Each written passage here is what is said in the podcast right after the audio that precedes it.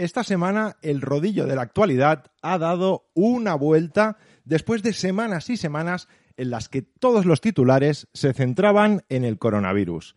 Supongo que los medios también han pasado de fase.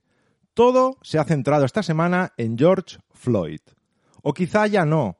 La muerte de Floyd se ha convertido en una idea, un ejemplo, una chispa que ha reavivado un gran problema de fondo que no solo tiene Estados Unidos, la desigualdad étnica, que unida a la desigualdad de género y por encima de todos a la desigualdad social que las engloba a todas, son desgraciadamente problemas de todos y cada uno de nosotros.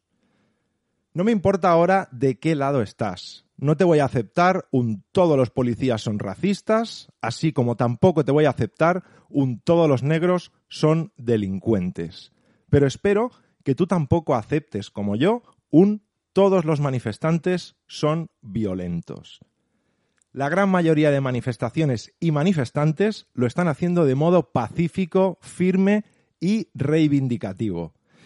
Y te puedo asegurar que me suena algo parecido mucho más cercano. Esas imágenes que tanto hemos visto y retuiteado de individuos destrozando comercios y mobiliario urbano desmerecen a la inmensa mayoría. Quizá, en el fondo, los medios aún no han pasado de fase y siguen centrados en el ruido y no en los hechos. Ring bell. What's up, guys? It's the phenomenal AJ Styles. I'm Alexa Bliss. This is Jay Lethal. This is King Ricochet. The Briscoe Brothers. Nick Jackson. Matt Jackson. Calisto, el rey del aire. Soy Zack Sabre Jr. And you're listening to Solo Wrestling. Solo Wrestling. Solo Wrestling. Solo Wrestling. the Solo Wrestling Solo Wrestling Radio Show. Let's go!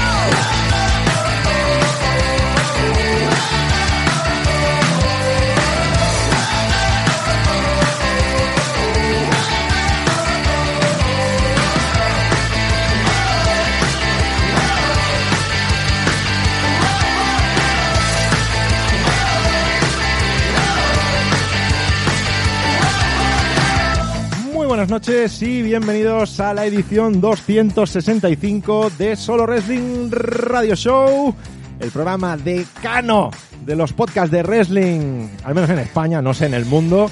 Y os vamos a traer una semanita más toda la información, pero bueno, tenemos el equipo casi, casi al completo. Alex Jiménez, ¿qué tal? ¿Qué pasa, Xavi? Muy buenas noches a todos los oyentes de Solo Wrestling Radio Show, como siempre aquí en directo en MixLR, como no en diferido por MixLR.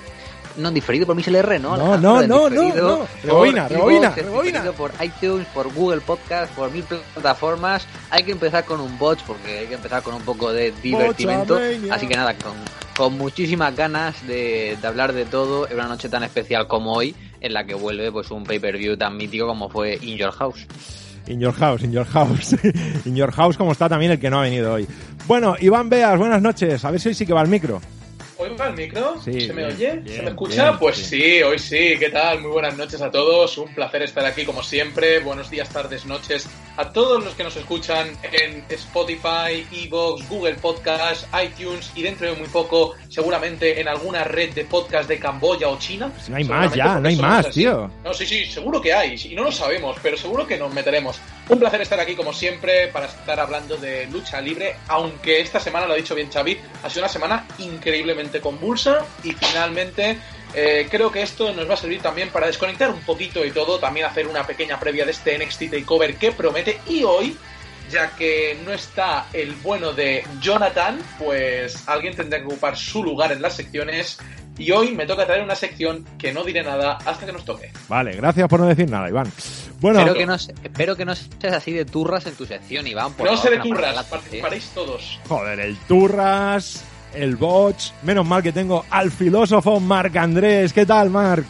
No, un placer estar aquí como siempre. Yo estoy bien. Felicidades a Iván Beas por ser un cansino. Felicidades a Alejandro Gracias. Jiménez por demostrar que nos dan paguita por tenerlo. Felicidades también a la pareja de Jonathan Romero por cumplir años y por robárnoslo durante un día y así que él no me robe Thank a you, mí por el you. Que por cierto, Gracias, quiero decir gracias. que me robó en el hangar la semana pasada y también felicidades a nuestro invitado de hoy por tener un podcast cada día peor desde que no estoy yo. Ahí está, ahí De está. invitado. Porque nuestro invitado de hoy es el señor Alex Gómez, del último hombre en pie, Alejandro Gómez, que por cierto, Alejandro, felicidades, ya eres periodista. Eso es, eso es, muchas gracias. ¿Qué tal? ¿Cómo estáis? Ya era hora, ya era hora, ya era hora. Por fin, por fin. Eh, oficiosamente lo era, ¿eh? pero Bueno, oficialmente bueno. todavía no.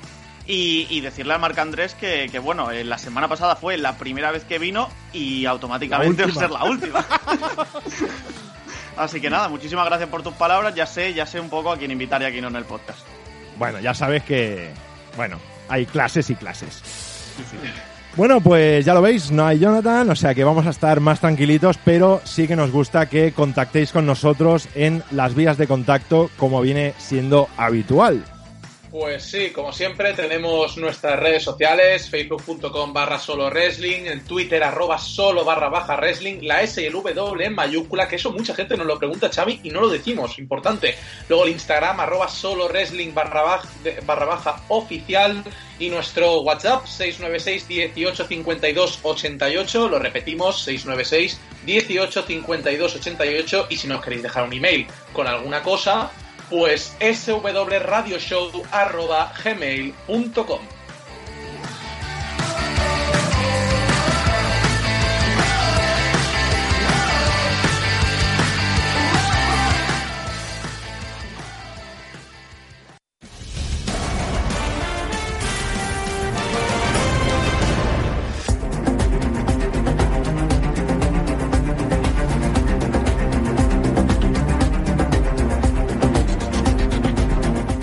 Brock Lesnar.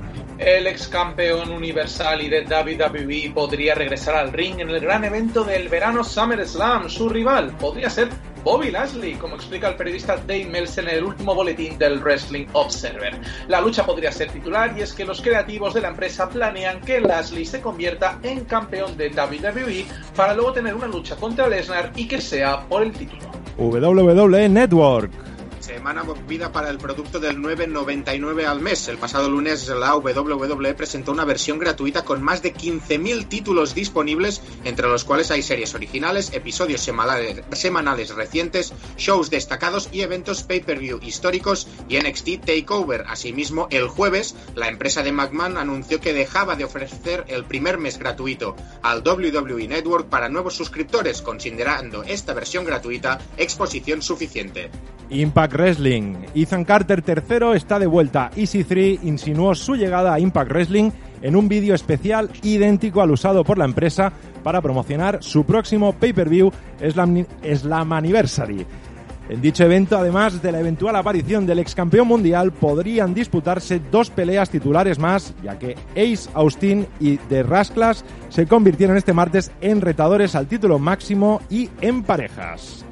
Shows sin público. Las empresas más grandes de lucha libre mundial ya comienzan a planear el futuro tras el coronavirus. Tanto WWE como All Elite Wrestling y New Japan Pro Wrestling ya están estructurando sus futuros eventos que lo más seguro sean sin público. No obstante, en el caso de WWE y All Elite Wrestling cabe la posibilidad que ambos puedan albergar eventos con un público reducido a partir de julio, ya que Florida, el estado donde están esas dos empresas, pasará la fase 2 de la desescalada y permitirá albergar eventos deportivos con un máximo de 50 personas. Apertura de fronteras. El periodista Dave Meltzer en Wrestling Observer Radio reveló que WWE y AEW podrían contar con muy pronto sus estrellas residentes en Canadá, México o Europa tras las restricciones de viajes debido a la pandemia del COVID-19. Entre, estas estrellas estarían Pac, Pentagon Jr., Jack Evans o Angélico para AEW, mientras que en la WWE este sería el caso de Robert Root, los hermanos Singh, el campeón crucero Jordan Devlin o el Bruiserweight Pete Dunne. Danny Havoc. Gran Berkland, más conocido en el mundo de la, lucha libre como Danny Havoc, falleció este lunes. Con solo 33 años y dos meses después de la repentina muerte de su esposa Brian, la vida del legendario luchador ultraviolento llegó a su fin.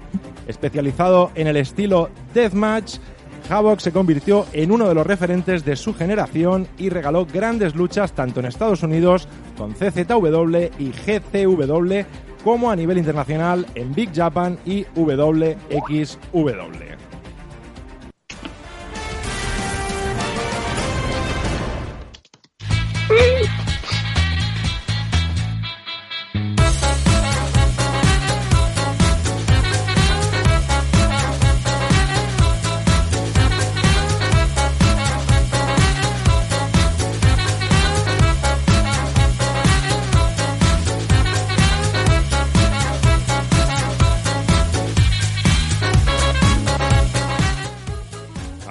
Con las cuerdas de colores, pero ya la primera va a ser cuerda roja para Alejandro, que, que nos has Así- dejado vendidos, tío, Alex, ¿qué pasa? Ha sido, ha sido increíble. O sea, yo de repente estaba, veo que Iván empieza con la piedra de contacto y suena. y ponía el pantallazo azul típico de Windows y ponía su ordenador se reiniciará, por favor, no toque nada detectando fallos. Y yo digo, bueno, por lo menos ha sido rápido. Joder. Dos ya, ¿eh? Dos bots. Bueno, me, me ha Tela, to- ¿eh? me ha tocado leer tus noticias, que no entendía nada, eran súper raras ahí, con letras raras. Además, Xavi, Xavi sabe que no ha sido a propósito porque además había noticias Que sobre Dani. Javos que quería leerla, pero... ¿Quieres decir Hemos algo más? conocido, de- de hemos la- conocido a los Rasclas. Los rasclas, ¿eh? Molan un montón. Brutal. Ha estado, ha estado súper bien, Alejandro, ¿eh? Te, te so- te doblaré el sueldo este mes. Pero bueno, eh, otro watch más y tendremos que llamarte Nia Jax. Solo, solo digo eso. Eso, eso cuando, eso cuando te lesiones. Vale, también es verdad.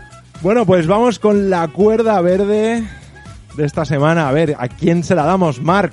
En ausencia Bueno, de... pues como ¿Tú- Jonathan no está, pues ¿Hay cuerda rock o yo. algo? No hay cuerda rock, ¿no? Tranquilidad. No, esa esta semana no. Yo soy una persona de bien.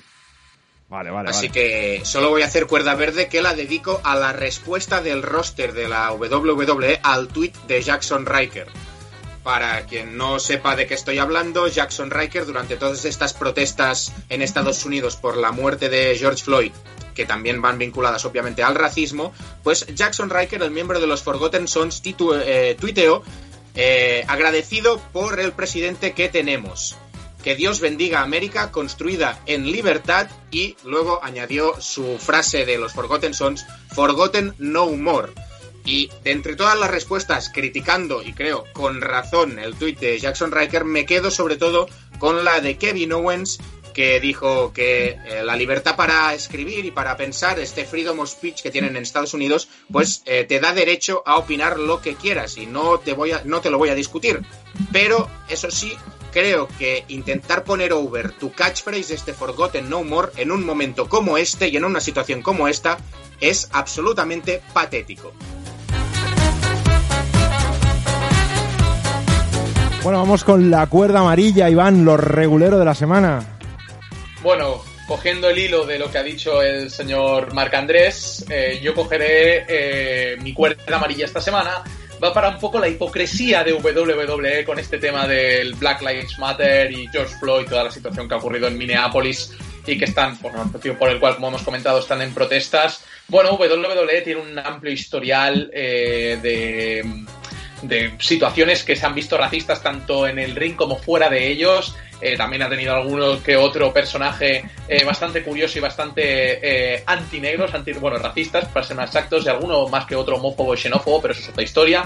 Y no sé, me llamó mucho la atención que pusieran ese típico, lo que están poniendo muchas empresas y muchos eh, muchas cuentas importantes del mensaje de que estamos a favor, de que haya protestas, de que no haya racismo, de que no haya homofobia, etcétera, etcétera. Cuando WWE pues ha dado muchas veces esa imagen y encima también destaca eh, otra cosa que es que, bueno, todos sabemos que, y esto Alejandro, eh, Alex Jiménez lo sabe muy bien, las vinculaciones entre Vince McMahon y la administración Donald Trump. Así que, no sé, me deja muy frío esta hipocresía que es típica en las empresas, pero esta vez WWE, no me seas, no me enseñes las dos caras, por favor.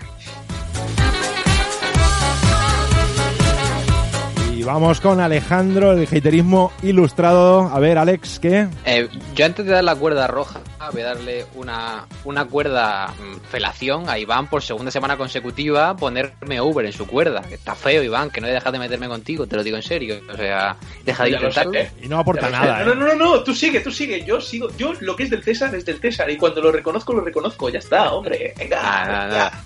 Fuera de broma, Xavi, para compensar que se me ha ido esto, voy a dar tres cuerdas rojas, ¿vale? ¿Te parece Hostia, pero, pero ¿qué es esto, tío? Venga. Esto es una vergüenza, tío. El Pero programa es tuyo, amigo. No, no, no, bueno, nada, en serio. Cuerdas, cuerdas rojas que quiero dar esta semana, solo quería comentar. Primero la cuerda negra, ya que no pude hacer mi, Ya, mi dilo tuyo, noticia. dilo tuyo, Era va. simplemente mencionar el tema del fallecimiento de Danny Havok, que bueno, lo comenté la semana pasada con el tema de Larry Sonska, que me había tocado de cerca. Eh, Danny Havok también, le hice un pequeño homenaje en el último episodio de Mundo Wrestling en el Patreon. También en SoWrestling.com tenéis un recopilatorio con las grandes historias que cuentan la gente que pudieron conocerle, que creo que es una bonita forma de acercarlo a su carrera y simplemente quería pues darle este pequeño momento para homenajear a Grant que ahora por fin pues puede descansar con, con su querida esposa que también falleció hace, Ojo, hace poco. ojo Alejandro, que Sebastián Martínez en el chat dice un tema bien tratado por Alejandro. ¿Qué os pasa a todos que os estáis haciendo la pelota entre todos, tío? Es una vergüenza. Se- Sebas y yo somos como Palpatine y Anakin. Aquí hay una vinculación al lado oscuro que no podemos evitarlo. Y quería dar la cuerda roja. Una es como medio roja, que es granate, porque es esa Necrobatcher. Porque Necrobatcher es un luchador ultraviolento de icono de la década de los 2000. Que el tipo este que se retiró hace como 5, 6, 7 años, la verdad es que se ha puesto. Las drogas la han dejado muy mal, porque tiene un estado físico que es totalmente por abuso de sustancias, se ha quedado en los huesos súper delgado. Y precisamente salió una noticia hace poco que además de haberse vuelto un viejo cascarrabia y racista eh, y homófobo en todas sus redes sociales, va en silla de ruedas y ni se afeita, ¿no? Con solo 46 años parece que tiene 70 lo cual creo que es bastante preocupante y es una buena prueba de chicos, no toméis drogas, podéis quedaros muy mal. Pero yo, yo hace poco, bueno, hace poco, este fin de semana, por circunstancias, he visto The Wrestler, otra vez, la Sí. peli de Mickey Rourke. Y ahí, bien, y ahí pero- sale Necrobatcher y Sí. está bastante bien. Está estupendo, no, no, sí, sí, o sea, realmente Ha sido un hasta bajón 2010, rapidísimo. 2013 que se retira va, va bien, en 2019 incluso está muy delgado pero se mueve, pero eh, los últimos 3-4 meses ya digo, o sea, tenía una barba de dejadez de o persona que está muy enferma o vagabundo, ¿no? una persona que realmente ya no se preocupa por su aspecto físico A ver y si creo es que, que, es está preocupante. enfermo, ¿eh? A lo mejor, ¿Eh? que a ver si está enfermo Alejandro y la estamos cagando. No, pero, o sea, probablemente esté enfermo, pero yo, o sea, es un enfer- una, enfermo, una enfermedad que viene del consumo de drogas. Quiero decir que la forma es la, o sea, no te lo digo, no estoy especulando, lo digo de, Ya, de ya, ya. primera mano. Quiero decir que ya es conocido.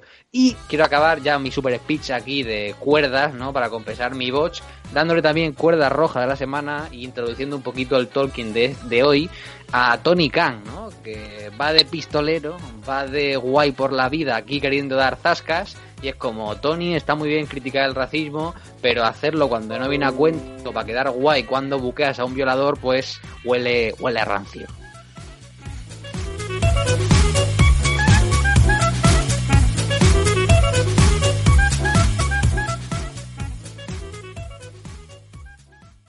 Solo Wrestler Radio Show. El Toro Blanco Rush en sintonía con todos ustedes. Porque ya saben que pase lo que pase al final, no pasa nada, perros.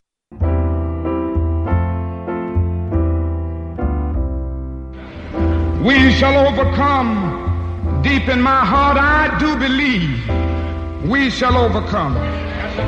Though I join hands so often with students and others behind jail bars singing it, we shall overcome.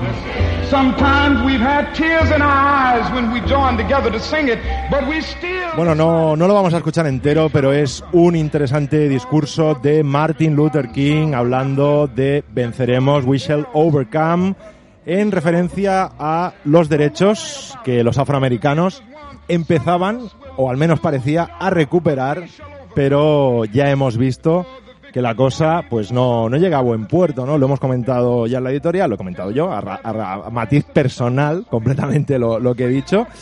Y también lo han ido diciendo nuestros compañeros, ¿no? Esta semana, pues yo creo que el gran tema que ha copado los medios de comunicación y indirectamente también el wrestling ha sido el, el tema del, de lo que ha producido la muerte, mm, ya dije la semana pasada, asesinato de, de George Floyd.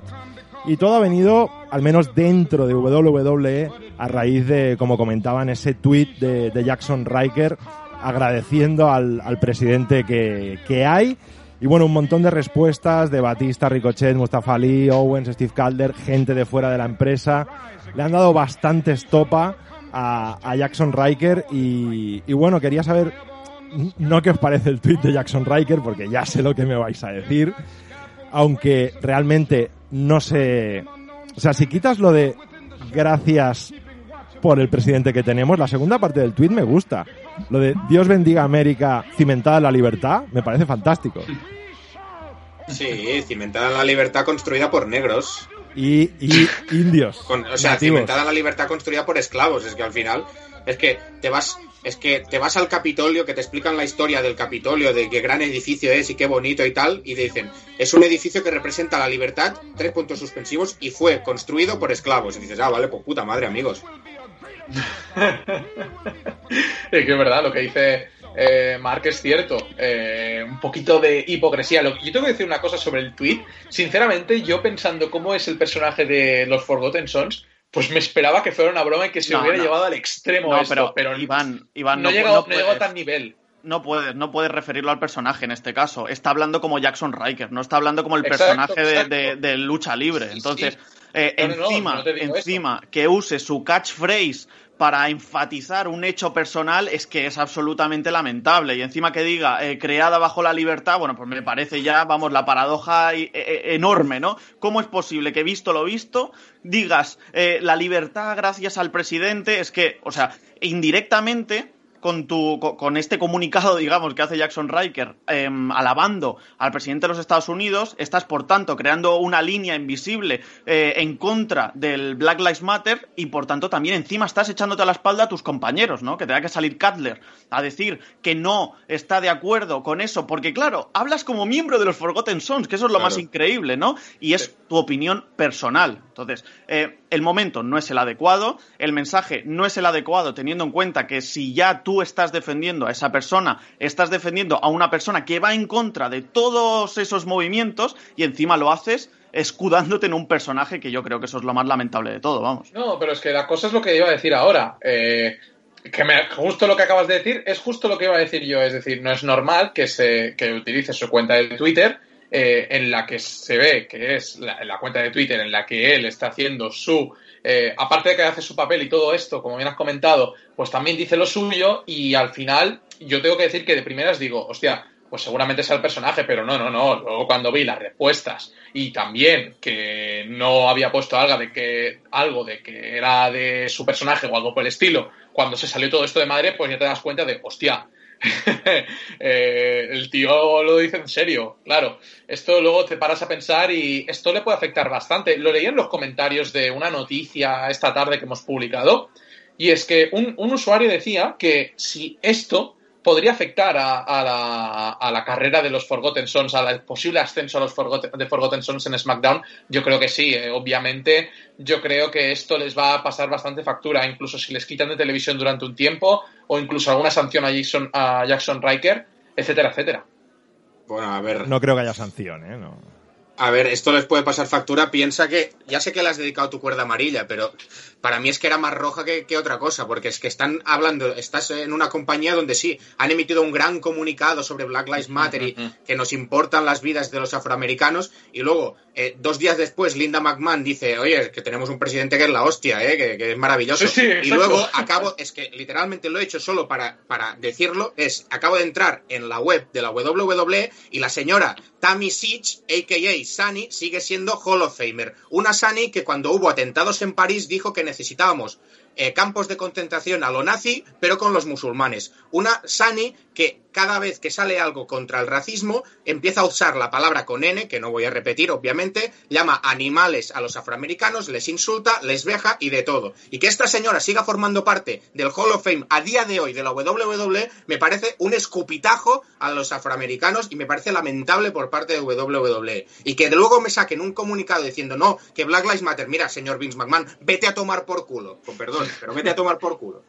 Yo, o sea, realmente ya eh, el apunte eh, de la gente que pueda entender, ¿no? Que quizá no esto es lucha libre, perdón, así lo es, ¿no? Si te gusta la lucha libre también tienes que entender que esto es absolutamente vital, ¿no? Y que esto además es una extensión de la misma, ¿no? Sí que te tiene que gustar lo que pasa dentro y lo que pasa afuera, ¿no? Porque al fin y al cabo este es un ecosistema en el que se incluye todo, ¿no? Y Jackson Riker aquí la lía, Linda McMahon aquí la lía, WWE con la, la, la hipocresía, ¿no? De decir, oye, si esto es un primer paso me parece perfecto, pero ya hemos visto en reiteradas ocasiones cómo eso no va a ser así, ¿no? Y al final todo esto es el mundo de la lucha libre, ¿no? Y nos gusta o no, pase dentro o fuera del ring, al fin y al cabo es una cosa que nos debería importar a todos y sobre todo con un movimiento tan importante como este movimiento del Black Lives Matter que creo que nos incumbe a todos, no solo como aficionados al wrestling, sino también como sociedad, que creo que es lo más vital de todo. Bueno, y, y os quería preguntar, porque lo habíamos comentado alguna vez, se supone que WWE controlaba los twitters de las superestrellas.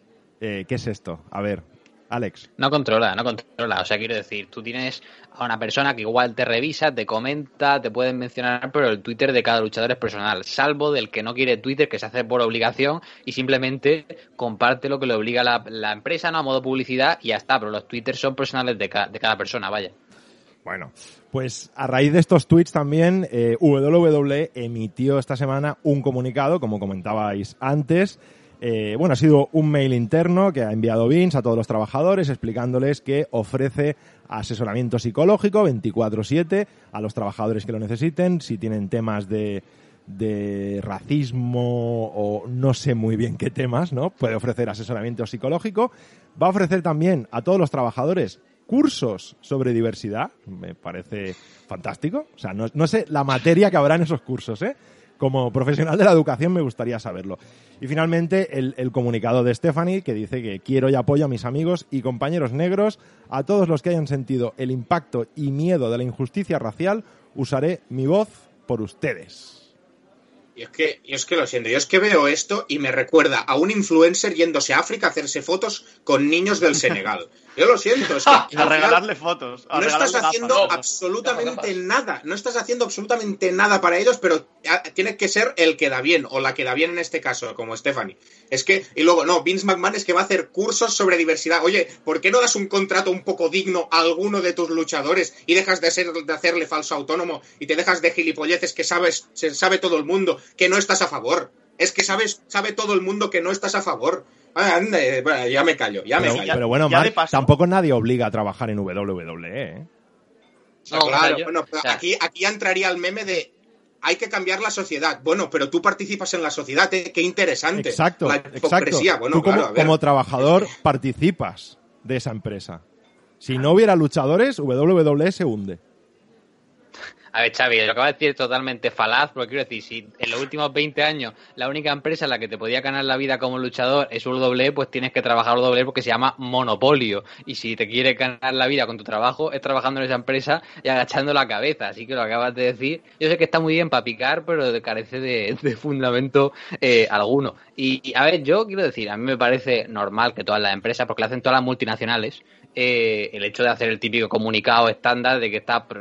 Quiero decir, pero es que el bienquedismo está en todas, o sea, no en WWE, está en todas las multinacionales. Lo comentaba antes con Khan, ¿no? W, o sea, AEW está con el tema del racismo, pero luego, por ejemplo, eh, cada tienes a Jericho en ESPN haciendo apología de un violador, ¿no? Como que aquí no ha pasado nada, este tío está perfectamente. Entonces, eh, no me sorprende. Entiendo la frustración, ¿no? Y yo también me puedo llegar a frustrar de decir, es como cuando, yo que sé, Inditex o Zara aquí te hace algo en contra del maltrato infantil cuando sabes que están explotando a niños, ¿no? En, en Bangladesh, pues te frustra, pero es que es asqueroso, pero es, es el mundo en el, en el que nos toca vivir, la verdad.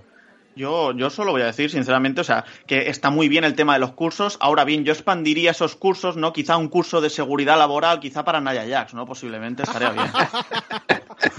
Vale, no estaría de más.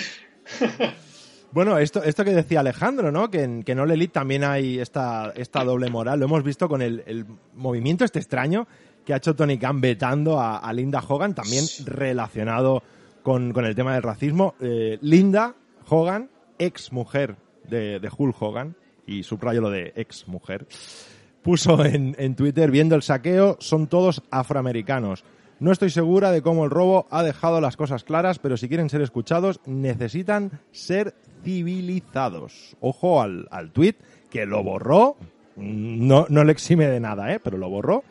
Tony Khan le contestó, ahora te uniste a tu esposo para que te prohíban entrar a los shows de All Elite. Felicidades. Un tuit súper oportunista de Tony Khan y que creo que no venía a cuento de nada. Totalmente. Es que me, re me, recuerda a un adolescente, quiero decir. Yo quiero decir, es que por, igual que está respondiendo a esa señora, puede responder a los 200.000 racistas que hay apuñados por Twitter, ¿sabes lo que te quiero decir? Y es como, nadie quería ver a Linda Hogan en Elite, ni nadie te ha pedido ver a en Elite. O sea, o sea, cuento de que es como que intenta hacer el comentario para quedar bien, mira que inclusivo soy, mira que guay, no sé qué, y no sé, al final creo que queda eso, queda bastante retratado, ¿no? Como una persona que está atenta, le vimos las interacciones que estuvo con Randy Orton, Orton estaba como de cachondeo y empezó a decirle, pues tú tienes dinero manchado de sangre, tu sí. padre es un puto magnate, tío, que tiene la... Exacto. O sea, ¿qué, ¿qué, me estás contando? Tu padre también, aunque tú igual no seas republicano, tu padre, que es de donde viene tu dinerito, con el que tienes el Ahí, Fulham con el que tienes Sol Elite, es un tío que dona de forma activa a Donald Trump. Así que no vengas tú aquí de moralista cuando, repito, por enésima vez tienes a un puto violador condenado en dos ocasiones y que ha pasado su pena en la cárcel en televisión y lo hypeas como la quinta maravilla del mundo. Y sobre todo que va de contra del racismo, pero igual que el resto de empresas, no tiene cojones a poner en su comunicado oficial Elite el Black Lives Matter, ¿no? Dice yo estoy a favor de eh, la diversidad tal, pero nadie se atreve a poner el lema, no vaya a ser que Donald Trump me tache de progresista y ya pues me, me quite favorcillos. Y luego que alguien le diga al hijo rebelde este de los Khan, al Tony, que, que eso, que, que Hulk Hogan ya no es el esposo eh, de Linda. Que se ponga un poquito al día, eso, que se compre la cuore de allí, que seguro que hay.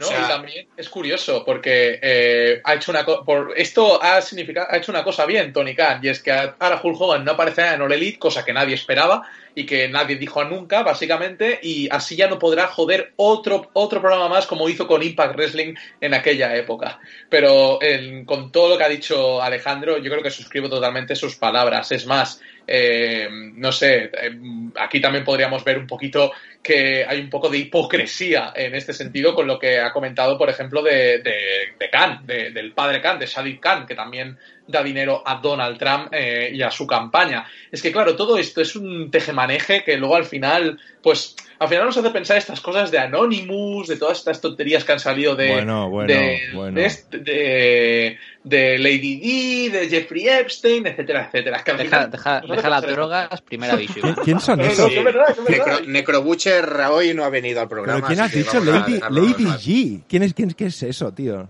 Pero, o sea, yo hablando de lo que ha dicho Alejandro de Tony Khan, o sea, a mí el tuit de Tony Khan me ha recordado al meme de ese dibujo de la, del señor que se sienta encima de su cerebro. O sea, en plan, de ese señor que tiene un cerebro tan grande que se sienta encima de él, luego viaja con su cerebro como si fuera un globo, que es en plan, el tío se ha debido pensar, eh, qué listo soy, qué inteligente, qué bien he quedado y qué puto amo he sido. Luego también es cierto que eh, en tema racismo, sí que All Elite Wrestling creo que, que lo está haciendo bien, excepto con este comunicado que no han emitido lo del hashtag Black Lives Matter. También, si, si recordáis, eh, banearon un combate de un, de un luchador de AEW Dark Sí. donde Sí. apare- porque se le descubrieron tweets racistas de cuando era más joven. Pero claro, es lo que dice Alejandro, que está, está muy bien, bueno, de hecho, es humano eh, estar en contra del racismo, pero luego estar en contra de la violación, pues ya es otro, tema, ya eso es otro tema que ya si eso lo veremos. Pero bueno. Yo, yo quería comentar solo una cosa, a ver qué, qué pensáis, porque también es una cosa que comenté en el último programa de la élite a raíz de lo que comentaba eh, eh, Marc Aquino, ya que estamos hablando del tema de comentarios y demás.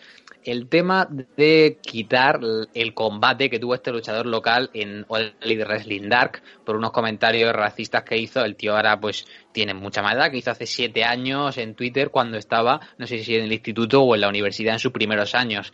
Eh, ¿Qué pensáis de esto? no Porque lo hemos visto con muchas veces, lo hemos visto con directores incluso en la saga cinematográfica de Marvel, lo hemos visto con directores, de, con, con mucha gente, ¿no? El hecho de que sacan tweets, ya, o sea, quizá cuando eres adulto, en tu etapa adulta, dices tú, pues igual no ha cambiado tanto, pero sobre todo cosas que escribes cuando eres eh, más joven y luego cuando eres adulto lo sacan a la luz. No sé si pensáis si Olit actuó de forma adecuada, si es un poco retorcido, si deberían hablar con el luchador para ver si realmente sigue pensando eso antes de dejarse ir por impulso, porque siento que a veces es como, ah, me están echando mierda por Twitter, voy a darle razón al fan y luego ya así eso reculo, que no sé hasta qué punto es bueno eso.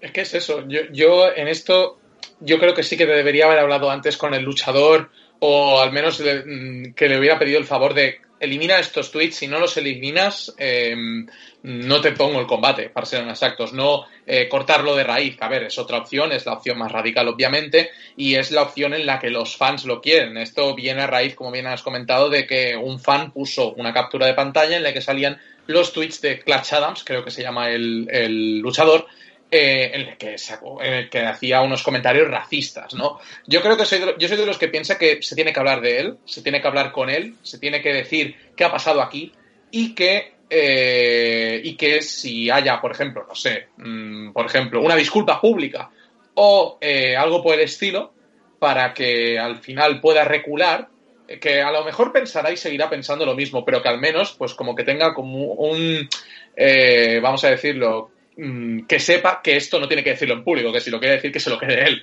y ya está, pero que esto le va a perjudicar de calle su carrera y es lo que ha pasado ahora mismo. Bueno, y, y, un último tema sobre, sobre el racismo, yo creo que tampoco hace falta entrar mucho más, pero para que veamos hasta qué punto mmm, se puede volver todo muy anecdótico. Lo siento, Alejandro, porque voy a hablar de, de Naya Jax, que sé que, que es tu favorita. Pero... Le felicita el cumpleaños en Twitter, ¿eh? Van a gustarle. ya empezamos, ya empezamos con ese tema, tío. O sea, el, eh, Alejandro Jiménez es una persona que ve lo que quiere ver. Escucha lo que quiere escuchar y entonces a partir de ahí está en su burbuja, no ve nada más y todo lo, lo demás es lo peor, etcétera. No, no, su no. burbuja se llama GCW. Sí, no, no. Su burbuja se llama Deathmatch, que le ha trastocado la, la, la azotea y entonces ahí estamos. Ahí estamos. Pero más allá de eso, no. O sea, yo creo que Nia Jax es una luchadora que tiene lo suyo, evidentemente, pero que no se puede negar que es una luchadora que es muy peligrosa. Pero, pero iba, iba por lo del racismo, porque igual que la semana pasada ridiculizamos el tema de, oh, es que lo que ha hecho Matt Hardy en el Stampede, eso está recordando a Shaq Gaspar. Esta semana le han tachado de racista a Nia Jax por, por el apoyo, por el, el, lo que dijo de sobre las eh, sobre Asuka y Kairi Sane no son lo que dicen que son. Las mejores amigas, los colores brillantes y el meme meme meme meme japonés. Todo es humo. ¿Eso es un comentario racista? No, a mí personalmente no. no. me lo parece, sinceramente, ¿no? Creo que es que es sacar un poco de contexto el comentario. O sea, y es buscar, que, buscar, buscar final... a por ella, a por ella. Con, con la de yo, cosas yo también... que tiene para criticar también creo, o sea, también entiendo que, que Nia Jax ahora mismo se ha metido como en, como en un torbellino de críticas, ¿no? Y que parece que no puede salir de ahí, ¿no? Pero yo entiendo que si son críticas argumentadas, ¿no? En el sentido de que es fehacientemente una luchadora peligrosa dentro del ring por su historial, ¿no? Pero, pero la verdad es que este tipo de comentarios a mí personalmente no me lo parecen, ¿no? Quiero decir, es una luchadora que ha hecho, pues bueno, eh, X promos, ¿no? Tampoco voy a decir si es mejor o peor, pero en este caso, vamos, me parecería muy sorprendente tildar este tipo de comentario de un comentario racista. No me lo parece ni ningún caso, ningún caso. O sea, yo el, lo he comentado con Matt, quiero decir, o sea, aparte no creo ni que sea algo como súper viral, ¿no? O sea, si tú eh, estás viendo Raw, SmackDown, All Elite, siempre va a haber un grupo de 50 amargados que van a buscar el más mínimo detalle para ponerse a rajar. Entonces, o sea, yo creo que igual que hicimos con lo de Matt Hardy, no le daría más importancia de, de la que merece. Vaya. No, yo la importancia se la doy a, a la gente que le apetece el rajar por rajar. Ah, bueno, ya, o sea, no. amargados en la vida hay mucho. De verdad, Exacto. compraros una bici estática. Iba a decir una bici de calle, pero ahora mejor que no salgan. Una bici Mi estática. Mi recomendación es bloquear y mutear a, to a, todos los niños rata, a todos los tóxicos, a todos los trolls y quedarte con un feed en Twitter que solo lea lo que te guste y ya está. O sea, fuera. Sebastián Martínez dice que como nosotros. Bueno, será que nosotros somos muy haters. Déjalo, sí, yo estaba, estaba, a punto de comentar que el primer bloqueado en esta lista iba a ser arroba sebasdrop. O sea, era, sí, sí. era, era literal. Pero, o sea, en esto que dices, o sea, en tema Nia Jax, mira que tiene cosas para criticar. O sea, es claro. una de las, es una de las miembros del roster de WWE más criticables por todo lo que hace in ring. O sea, no hace falta buscar cosas fuera del ring y más cuando son tan cogidas con pinzas. Eh, no sé, es que eh, su, su, la manera como lleva el Twitter, sus promos en el micro y su carrera in ring a día de hoy, a mí me parecen criticables las tres. Bueno, pues vamos con otro tema, hablemos de algo más ligero, ¿no? All Elite y este TNT Championship, que va a ser en principio abierto, por lo que nos hemos enterado así un poquito en un Questions and Answers de, de Cody Otanower pega, ¿no? Con lo que hemos visto en All Elite, sobre todo con prueba de diferentes luchadores que han aparecido una vez. Eh, ¿Creéis que es un buen movimiento abrirlo de verdad? ¿Lo van a abrir? ¿Os gustaría que apareciera alguien? ¿Qué esperáis de este TNT Championship? Aparte de que no vuelva a aparecer Mike Tyson, que ya lo sé. No, a, mí, a mí me moló mucho la idea cuando Jericho decidió que para eh, eh, golpear duro, por así decirlo, a, a John Moxley, pues se trajo a Jeff Cobb un día que Jeff Cobb pues, es un luchador que ha aparecido una vez y nada más. A mí esa idea de que cualquier luchador, obviamente fuera de WWE, pueda aparecer en All Elite Wrestling sin que tenga un contrato fijo, sin que sea... A mí la idea me gusta mucho.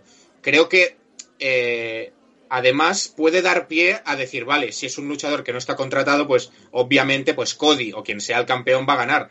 Pero eso igual te da pie a que una semana lleves a un luchador que en principio pues eh, tiene que aparecer una vez, pero te gane el campeonato. Imagínate que, que, ves el campeonato TNT en, no sé, New Japan. No sé cómo lo vería la cadena, pero eh, no sé, a mí me parece muy interesante incluso que la opción de que Cody, en este caso, lo pueda perder y el campeonato se vaya a otras empresas. Yo A creo ver, que. ¿algún yo este esperado? aspecto Sí. Quiero decir que no. Yo creo que. mm, En este caso, yo creo que se va a seguir con la baza del One Night Only, que eh, yo creo que es interesante. Se ha hablado de Matt Tremont, eh, leyenda del Deathmatch. Eh, me parece una. Sería muy bueno verlo en televisión nacional. Pero yo en este aspecto, yo no estoy de acuerdo con, en- con Marco lo que ha dicho en el sentido de que se vaya a otras empresas. Yo creo que, aparte de por la cadena televisiva, como bien ha comentado, yo creo que este va a ser un- el título medio de All Elite. Yo creo que los luchadores van a venir a All Elite porque lo que creo que quieren hacer es que eh, luchadores de todo el mundo, como abrir puertas a todo el mundo a que pueda venir, ya se han hecho con varias ocasiones, eh, pero mm, verlo a otra empresa, incluso una empresa mayor, aparte de que no creo que le haga mucha gracia a la cadena de televisión, yo creo que mm, no creo que sea interesante, no creo que les interese, yo creo que lo que les interesa es que vengan esos luchadores a la empresa, no que ellos vayan a otras, que también seguramente les interesa, pero de otra manera. Eso es mi- mi, parecer. Has dicho, has dicho, Iván, la leyenda del Deathmatch y automáticamente he pensado en Luther. Japonés.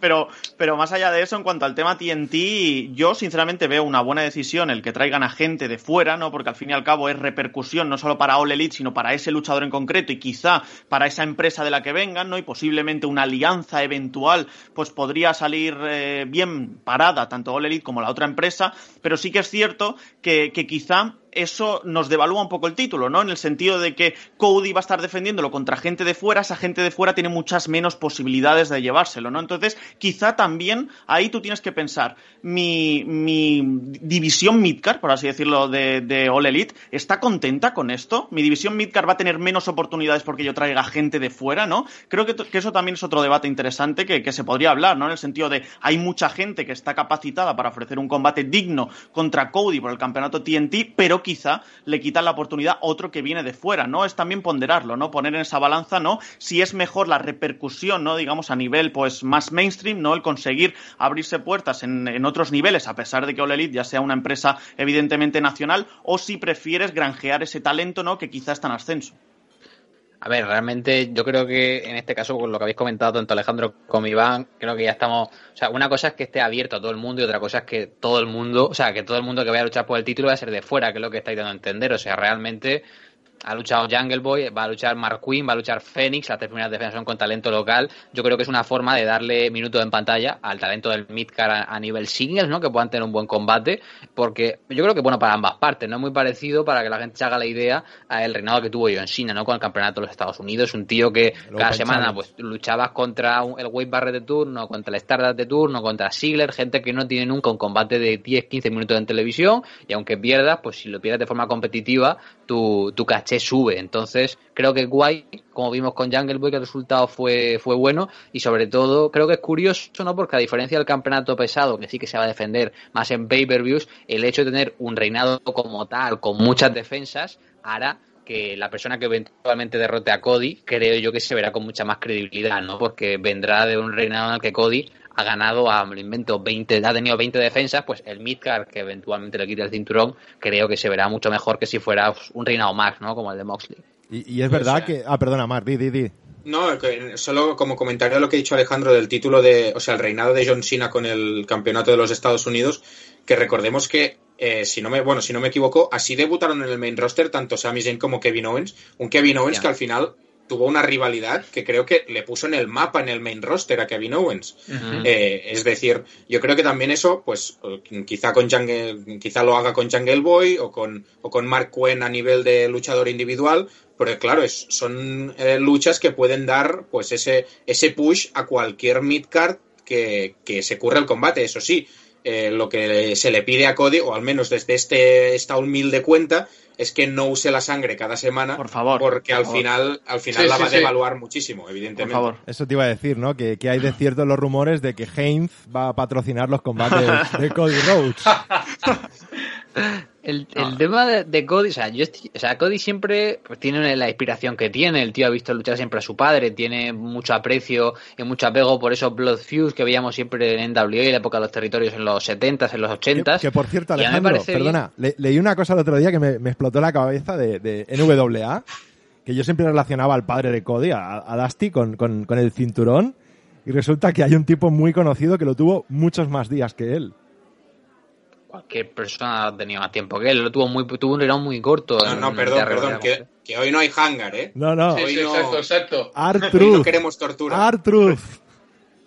Sí, Arthur, pero era, era cuando el título de NW era el título de TNA, cuando empezó que no tenían título propio y usaban el de, el de NWA. Entonces lo que comentaba, a mí me parece bien que Cody lo utilice el recurso de la sangre eh, cuando es un combate grande, no es un pay-per-view, es una pelea como un blood feud como el de NJF, porque creo que es un punto que le aporta cierto drama, que llama a la historia, sobre todo con este pelo rubio que le gusta dejarse para que se note más el contraste. Pero por ejemplo con Jungle Boy yo creo que realmente la lucha en sí no aportó. O sea, el combate hubiera sido igual de guay, hubiera funcionado igual de bien, hubiera puesto igual de over a Jungle Boy, hubiera habido sangre o no, ¿no? Creo que si lo empieza a usar de forma más recurrente, eh, va a perder lo especial, pero bueno, lo hemos comentado siempre, ¿no, Xavi, en el podcast, que si algún problema tiene Cody, es que es muy intensito. O sea, es una persona que igual tiene un feud eh, que acaba de. Todos los feuds para él son el feud más importante de la historia, ¿no? Cuando empezó con Inner Circle, los conocía tres semanas y era la, La rivalidad más loca de su ¡Ah! vida. Sí, sí. Acababa de conocer a Son Spears, es que necesito matarle. Acaba de conocer a Lance Archer,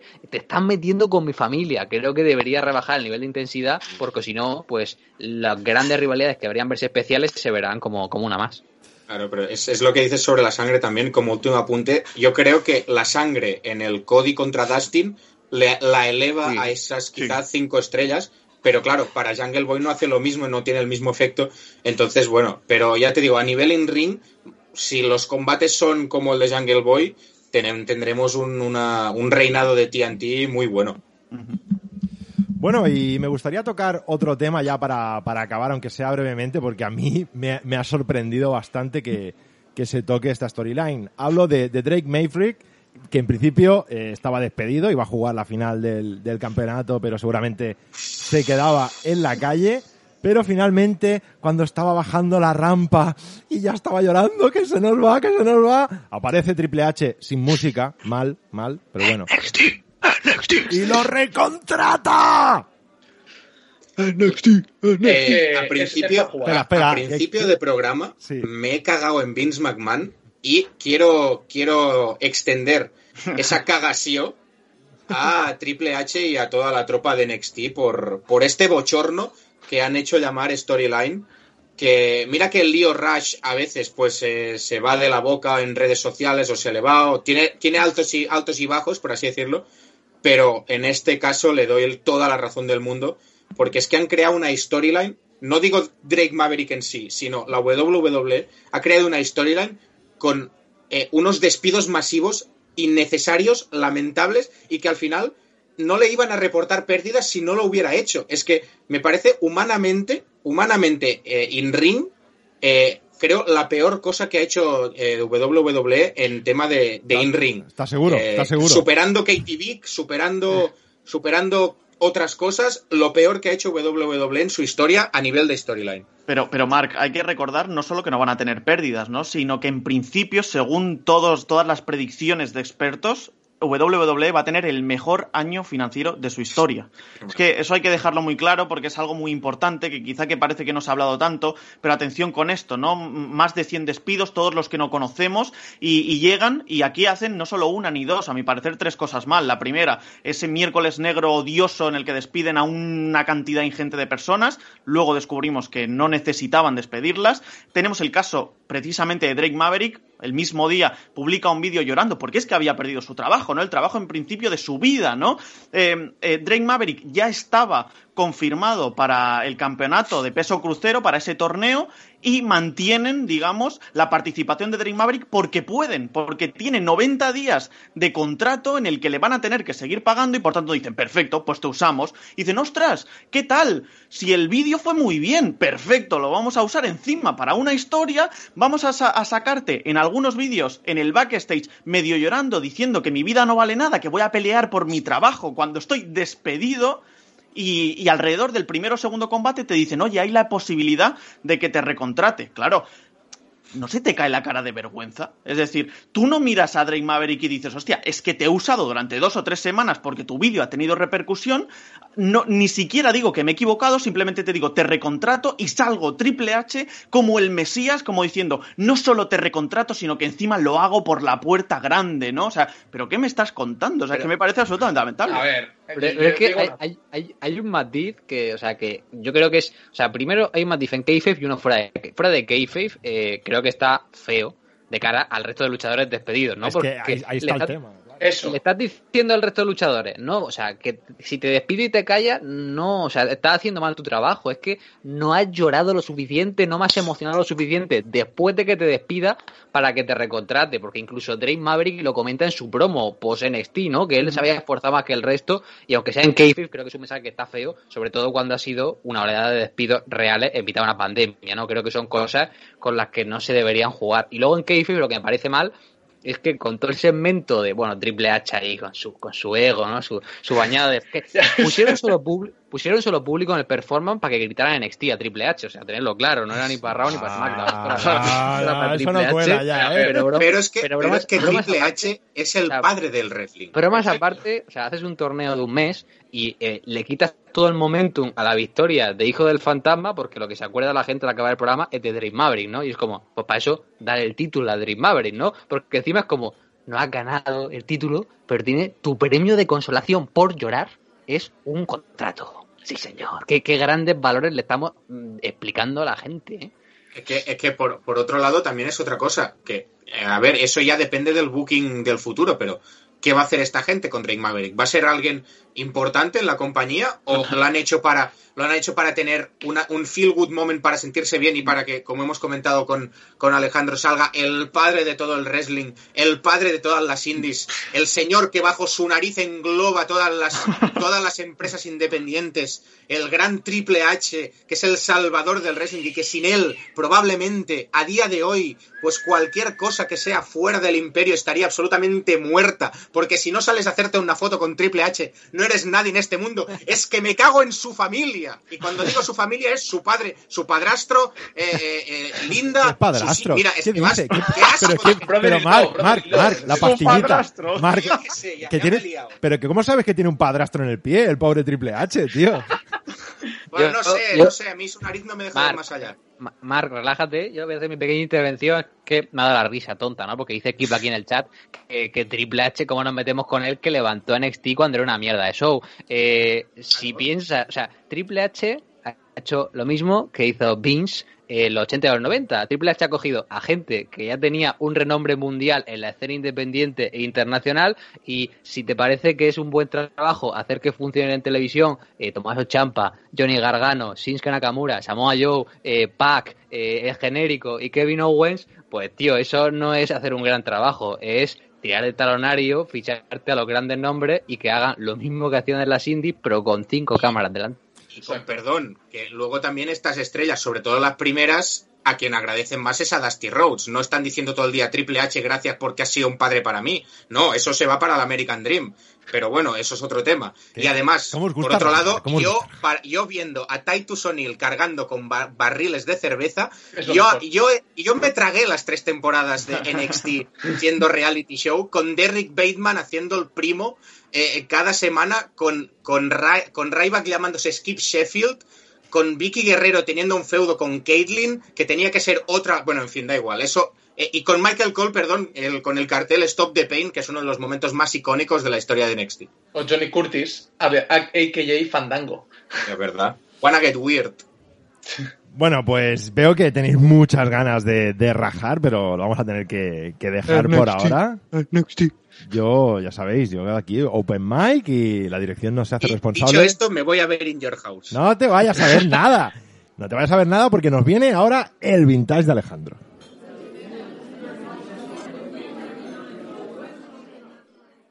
Ladies and gentlemen, straight out of Sandy Fort, Delaware, it's the Briscoe Brothers, aka them boys, and you, my friends, are listening to So Low Wrestling Radio. The baddest wrestling radio show on the planet.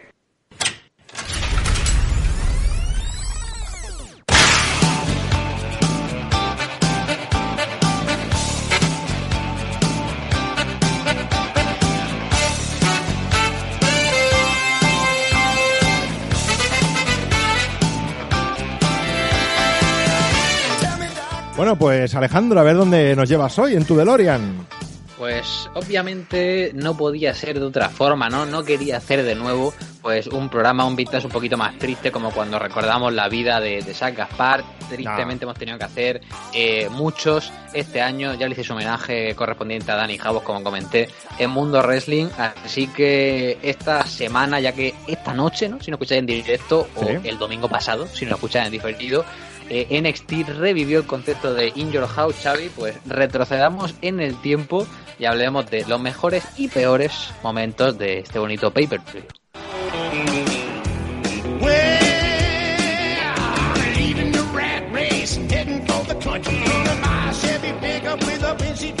Que Festus, Festus sale ahora. No, es Jesse, es Jesse, Jesse, es Jesse. Pero si es la si era el famoso. Biscuits and Gravy. Temazo oficial de, de In Your House, que te quería preguntar, Xavi, porque estos son los pay-per-views de tu época. Esto es Ya, ya, ya Generation era, que es lo que ya echaba por. Telecinco, hombre. En Telecinco no echaban pay-per-views.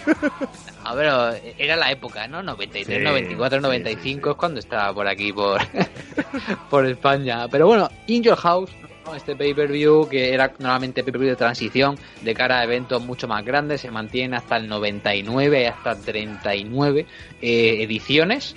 Y bueno, he traído una pequeña selección, cogido tres grandes combates y tres combates chusqueros, porque obviamente un buen vintage no sería eh, buen vintage sin un poquito de mierdecita. Así que vamos a empezar por lo bueno, porque no, no porque quiera empezar con lo bueno, sino porque quiero acabar con lo malo. Así que vamos con el primer momento.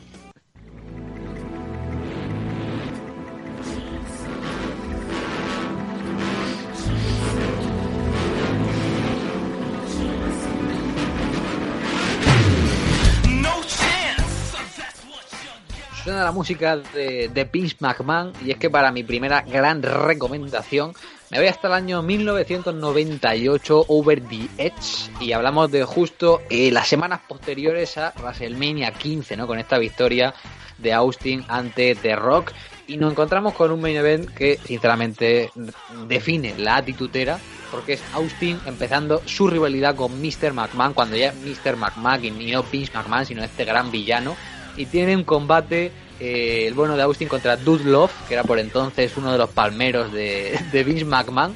Y Vince teje aquí un entramado criminal para que sea un combate justo, ¿no? Como sabemos que le gusta. Y es que se pone al mismo de árbitro especial, pone al bueno de Gerald Briscoe como timekeeper para hacer sonar la campana, por si hay que hacer un screwjob, y a Pat Patterson de, de ring announcer, eh, Vince McMahon siempre conocido por ser un tío justo ¿no? en este mundo dando, dando combate a sus rivales.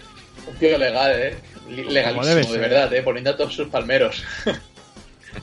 Completamente, es un tío que quería asegurárselo. eh, Steve Austin se la supo, se revolvió y después de un combate caótico, al más puro estilo actitud, con interferencias por arriba y por abajo, se acabó llevando eh, la victoria. Y os dejo con, con el audio de los últimos segundos, pues, que es brutal, porque Vince McMahon dijo: Este combate solo acabará si yo cuento tres. Y que hizo Austin, pues le noqueó y con su mano inerte la cogió y se Oh. hizo la cuenta a sí mismo.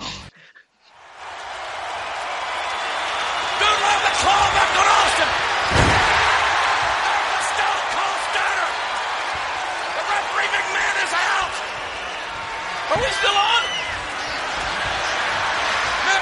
Austin calls the referee. Ahí está la buena cuenta. Qué buena cuenta, eh. Hostia. Dios mío. Es un Juan Palomo, ¿no? Mark es un Juan Palomo, yo me lo dicho y me lo como. Eh, yo no quiero decir nada, pero de estas imágenes alguien, alguien conocido por este show ha aprendido a ser árbitro. Ah. Gracias, a, gracias a imágenes como esta. Gracias a, a Ref Bumps he aprendido. Un combate que verdad recomiendo mucho. A mí que incluso no me gusta el estilo. Creo que es una lucha que define la actitud y como escucháis, el público es increíble. La atmósfera que había porque justo cuando, o sea, el leitmotiv del show era eh, tienes que someterte al poder, ¿no? Y hablaban de que Austin, como esa figura rebelde, que empieza a brillar en el 98. Eh, una de cal y otra de arena. Vamos a mirar un poquito más para atrás a este In Your House 7 para uno de los peores combates de la historia.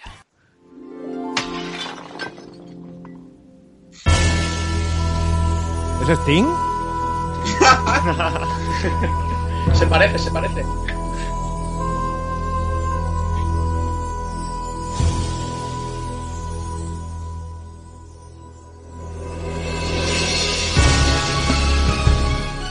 Música de, de Goldas, conocido ahora como Dustin Roach, esta joven promesa Dolly Elite, no sé si lo Mira, conocéis. Juanjo Ayón dice Sí, el rey, famoso, ¿no? Me han dicho. el rey de los Canadian. Destroyer. En, en lo- en los 90 luchaba y tenía 15 años, ¿no? Porque como ahora tiene unos 25, pues aquí por ahí entonces Ah, vale, vale. era todavía una joven No, promesa. venció, ven- venció su combate 5 estrellas contra Kip Sabian, menos mal porque si no se hubiera tenido que retirar. Efectivamente. Muy joven, ¿eh? Goldas en el evento In Your House 7 Good Friend Better Enemies, conocido por el gran main event que protagonizaron Diesel y Shawn Michaels justo antes de que el primero se marchara a WCW, ¿no? con el nombre de Kevin Nash. Tuvo un combate infame que recibió la calificación de menos 3,5 estrellas por parte de Dave Meltzer. Muy bien, ¿no? Muy bien. O sea, sería tres agujeros negros. el- el- Sí. Yo, yo explico la situación y me comentáis qué os parece. Goldas tenía que defender el campeonato intercontinental contra el Ultimate Warrior y Goldas se lesiona. ¿Y qué dicen? Busco un sustituto, cancelo el combate, no, lo mantengo. Y el combate, que dura 9 minutos, es lo siguiente. Goldas llega al ring, eh, ve al Ultimate Warrior y durante 7 minutos Goldas está corriendo alrededor del ring huyendo del Warrior. Y Warrior, como se cansa, pues coge la chaqueta de Goldas, se la pone y se pone a fumarse un puro dentro del ring para provocarlo. Eh, un- Correcto, fuma bien, sí. Fuma, fuma un puro hasta que Goldas decide entrar al ring. El Warrior le da un clothesline y dice Goldas, "M- me ha dolido. Coge el cinturón y se va fuera del ring y pierde por cuenta de 10 para retener su cinturón. O sea, All Time Classic. Muy bien, Eh, ¿eh? Chusquismo del bueno, ¿eh? Y, y del bueno. Yo creo que para las tabaqueras esto era una publicidad muy buena que The Ultimate Warrior se fumara el puro en medio del combate. En serio. Eh, eh, está por curiosidad en internet porque me encantaría ver lo de lo chusco que es. Está Sí, todo, está si todo. te vas a la Network, probablemente en- para las plataformas menos oficiales podrás verlo. En Your House 7, ¿no? Este Good Friend. Better Enemies, eh, puedes, puedes verlo. Te veo a sentir con cierta cara, Alejandro, de madre mía, qué mierda tienes que ver, muchacho. Bueno, es que, es, que es, es absolutamente surrealista. Le estoy echando aquí un vistazo así de Strangis y bueno, ya sin más, Bueno, sin más, igual, increíble. igual, igual está en el tier este gratis del network, este pay- pay-per-view, nunca se sabe. Y Es habrá que comprobarlo. Hay algún que otro WrestleMania, o sea que, oye. Claro. Gran, gran momento de Goldas, pero bueno, Goldas en In Your House no solo nos dejó momentos infames, ¿no? Como este menos 3,5 estrellas de Dave Meltzer, sino que unos añitos después nos dejó un combate que también pasó al recuerdo, en este caso para bien.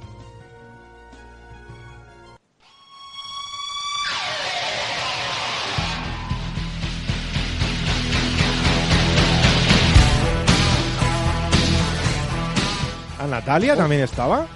No. the best there is, the best there was, and the best there ever will be, ¿no? Bret the Hitman Hart. Y pues que hablamos de Goldas y de Bret Hart, ¿no? Y es que en uno quizás de los In Your House más famosos de la historia, que fue este Canadian Stampede, en el main event de la noche vimos ese duelo entre la Hart Foundation, ¿no? Bret Hart, Owen Hart, British Bulldog, Jim the Anvil Ned Hart y Brian Pillman contra Steve Austin, Goldas, Legion of Doom y Ken Shamrock. Esto es brutal, ¿no? Porque es justo cuando hacen el doble tour en WrestleMania eh, 13, ¿no? Ese mítico combate que tiene Austin con Bret Hart. Me encanta que, no lo veis, pero Mark se ha puesto gafas de sol a lo Bret Hart. es, es el niño de primera fila que ha recibido las gafas de, de The Hitman. Y este combate es brutal porque se supone que Austin era face y Bret era heel, pero como están en Canadá es el contrario, ¿no? La Hart Foundation tiene un popazo espectacular y obviamente Austin y sus lacayos son unos auténticos gilazos. Os pongo aquí un momento de la entrada de, de Bret Hart solo para que veáis el ambiente que había ese día eh, en Calgary.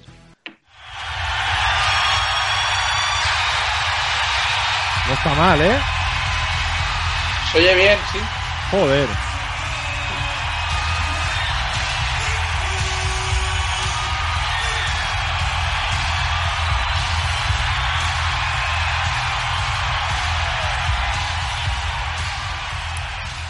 Ya te digo que se escuchaba más fuerte cuando entró Tito Santana en el San Jordi en el 91, ¿eh? Bueno, Y no era ni español, ¿no? y cuando, Folo, cuando Folo volvió en el último show de Riot del año pasado, el pop fue mejor. Ya os digo que si no lo habéis visto es un auténtico combatazo, o sea, es un 5 contra 5, súper chulo. O sea, Austin trabaja una de sus mejores performances como heel. Tenemos lo típico de que lesionan a gente y va backstage y vuelve. Al final gana la Hard Foundation, sube la familia entera a celebrar y tenemos también una visual muy chula con Austin queriendo atacar a la Hard Foundation y la policía de Calgary llevándose esposado a Steve Austin, ¿no? A backstage. Mounty, de- Mounty salió. No, no sale de Mountie. Vaya, hombre, de- vestido de policía normal. Pero es curioso, ¿no? Y te quería preguntar a ti, Alejandro, porque estuviste viendo los WrestleMania no hace poco. Y vimos como en WrestleMania 13, pues Austin sube como mega face, pero es llegar a Canadá y ahí enemigo nacional. Claro, yo, yo lo que iba a decir eh, con, con el tema de este es que eh, realmente está catalogado este pay-per-view, este Canadian Stampede, este In Your House 16, como uno de los mejores pay-per-views de la historia de WWE, ¿no? Que se dice pronto, ¿no? Entonces, eh, con, con- ese main event espectacular, ¿no? Como tú bien comentabas. Y la verdad es que, claro, era una época para, para al que le gustase el formato, ¿no? Ese formato ya más rollo atitudera, pues es, un- es una época espectacular, ¿no? A mí personalmente yo no soy demasiado fan de, de esa era, porque no es un estilo de lucha que a mi parecer eh, pues, tenga todo lo que yo busco, ¿no? Pero Eres sí que es cierto joven. que evidentemente Eres para, el, para el, el que le encante el género es un pay-per-view espectacular. Sí, sí, está, muy bien y sobre todo si queréis ya meteros en la historia de In Your House es muy curioso porque pilla un lapso de tiempo que es el final de la New Generation era y el principio de la Attitude, ¿no? Del 95 al 99 y podéis ver esa decaída de un producto puramente infantil con un eh, Michaels y Bret Hart que querían brillar y luego como de repente hay un cambio al PG-14, ¿no? Con la gente mucho más adulta de Austin y es, es un cambio muy chulo. Pero bueno, esto son cosas buenas, tiene que haber también chusquismo, Ahora, ahora, venga. así que nos vamos con un auténtico peso pesado que el bueno de Vince quería revivir para Arabia Saudí. Oh, oh, maravilloso. ¡Es Babatunde! Yokozuna, ¿no? Yokozuna, tremendo temazo. Japonés, ¿no? Era, era japonés de verdad, ¿no? Era japonés, de verdad, era japonés. Yo pensaba que era filipino. No, hombre, no, es samoano, tío. Ya lo sé, ya, ya lo sé. Eh, Juan intenta Yoko- hacer gracia y es tonto. Yokozuna, eh, ya sab- no sé si sabéis que Vince McMahon tiene un problema con la gente grande, ¿no? Le gusta siempre poner a tipos grandes, pero no grande de musculoso, sino pesos pesados, ¿no? Recordar esta, esta Monster Battle Royale de ECW, le gustaba siempre enfrentar a tipos voluminosos. Y en In Your House 4, The Great White North, que es considerado uno de los peores pay-per-views de la historia de la empresa. La leyenda cuenta que nada más acabar el pay-per-view, Vince tiró los audífonos al suelo en plan, vaya pedazo de mierda eso hemos hecho, o sea, estaba muy enfadado. Y uno de los motivos es el combate que Yokozuna, ojo, tuvo con Mabel, conocido Uf. también como Víscera, ¿no? Uf. Conocido también como Big Daddy V. Un combate catalogado con menos dos estrellas por parte de Dave Meltzer. Bien, bien, y, bien, bien. de nuevo, yo os comento el desarrollo y me decís eh, qué opináis. La lucha dura cinco minutos. Bien, y la eso lucha no tiene, bien. No, no tiene ningún tipo de ritmo, son solo close line, eh, fallos en secuencias, no llegan a pegarse bien, no, no hay química porque son dos super heavyweights que realmente no tienen ningún tipo de agilidad. Y al final es horrible porque los dos están teniendo un brawl, pierden por cuenta de 10 fuera del ring, o sea, queda sin resultado el combate. Y suben al ring a protestar con sus managers y en mitad de una protesta se acaban abrazando y celebrando juntos como si los dos hubieran ganado el combate. Ah, es bonito el amor, ¿eh? El amor es precioso. Yo creo que esa es la prueba clara. Eh, no hemos ganado ni uno de dos, pues dame un abrazo. Venga, un abrazo para todos. Es que otro, otro combate que me voy a apuntar de lo basura que tiene que ser y que me lo voy a tragar y te lo digo de verdad. Seguro que estará en la network. Es que de, No, de es esa que- época, gente grande, a mí solo me gustaba Bam Bam Bigelow. Sí, Sí. tenía, tenía buen gusto, tenía buen gusto, Xavi. Gracias. Que referente, Luego lo perdí. referente a este combate, eh, bueno, Mabel está considerado por muchos el peor King of the Ring de la historia, eh, o uno de los peores, porque realmente, o sea, in-ring eh, eh, tenía, tenía una movilidad chusquísima, Reducida, realmente. reducida. Sí, Sí, reducida. te encuentras, te encuentras cada decisión creativa con gente chusquísima de, del roster que, que si King Mabel, que si Great Khali como World Heavyweight Championship, como World Bueno, Heavyweight Champion, que no es una sabe ni levantar el título. Que Eso es una si- maravilla. Que si Nia Jax apareciendo en televisión cada semana. Es que te encuentras cada decisión creativa que es lamentable.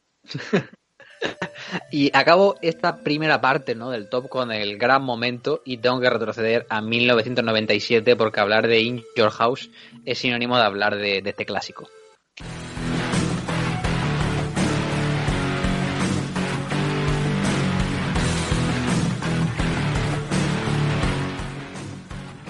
Tema oficial de In Your House Bad Blood. ¿no? Yo creo que solo con el nombre ya se tiene que venir a la mente el main event de ese show. Son Michaels versus The Undertaker y el debut de la primera Hell in a Cell eh, de la historia, ¿no? Que hemos visto muchas Hell in a Cell después, pero probablemente ninguna llega a replicar la magia de ese Michaels intentando huir de un Taker totalmente destructor y no pudiera hacer nada contra la dureza ¿no? de, esa jaula, vaya. Wonderful, o sea, yo creo que fue la, la epítome ahí de los dos, aparte de WrestleMania 25.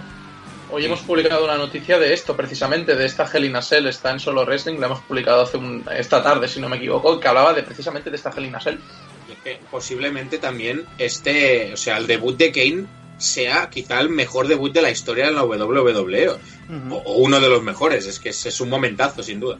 El combate lo tiene todo, el combate es una performance brutal por parte de Son Michael, Taker está modo destroyer, tenemos Brawl en lo alto de la jaula, fuera, lances contra la mesa y luego lo que hablan, ¿no? Yo creo que la guinda del pastel, cuando parece que el Taker tiene la victoria hecha, de repente pues aparece este señor y Vince McMahon se ilumina la bombilla y tiene una de sus mejores narraciones como comentarista.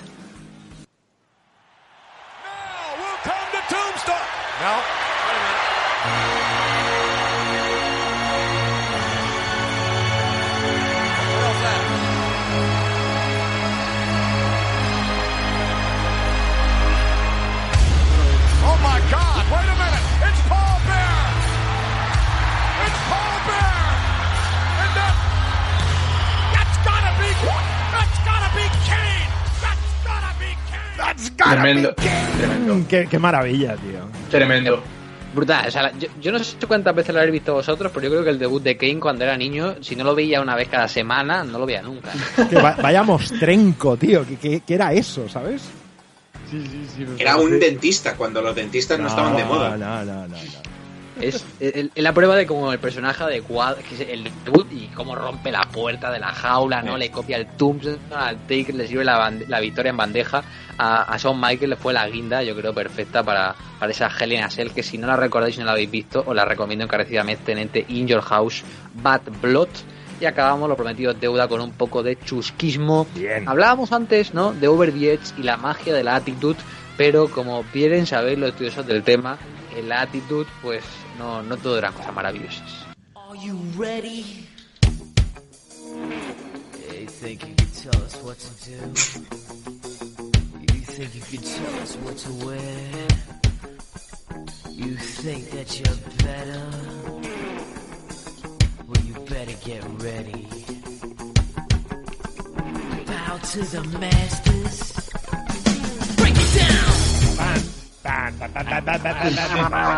Hoy no, hoy cantamos, de- tío.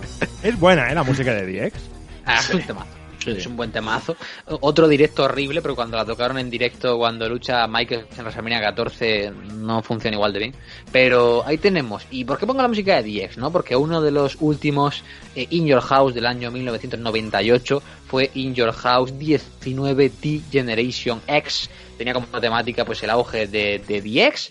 Y el show en general es bastante malo pero tiene un combate que se lleva la palma. También tiene calificación negativa, menos dos estrellas por parte de Dave Meltzer. Bien. Y es un duelo entre Triple H y el sargento Slaughter. ¡Wow! ¡Wow! En el 98. Eh, si recordáis, ¿no? Lo, que tengáis un poco de imagen de la época, el Lauter antes de la Attitude era como el, comi- el Commissioner, ¿no? Que tenía Raw. DX cuando empieza, pues empieza con las puillitas al Commissioner. En el momento que a mitad del 98 Mr. McMahon se convierte en un personaje in-ring, Slaughter pasa también a serlo y DX, más allá de putear, tiene que entrar en feud con la autoridad, ¿no? Porque era el que que tenía el grupo. Y tienen esta rivalidad con Sargento Slaughter y buquean el combate entre Triple H y el Lauter, ¿no? Cuando el Lauter tendría fácilmente 50 tacos o si no 40 y largo, ¿no? Estaba muy lejos de su prime y esos combates con Hogan como 15 años antes. ¿Cómo molaba el sargento, tío? Ah, Ah, eso es verdad. Y tenemos la entrada épica de Triple H. Antes de hablar del combate, eh, os quería poner el audio de la entrada de- del bueno de Slaughter porque mirad qué tema patriótico le pusieron para salir. The Sarge's wife right before this Oh. big boot camp match. ¿Cómo? I don't care. ¿Nos la has colado otra vez? Pero que es- Carolina,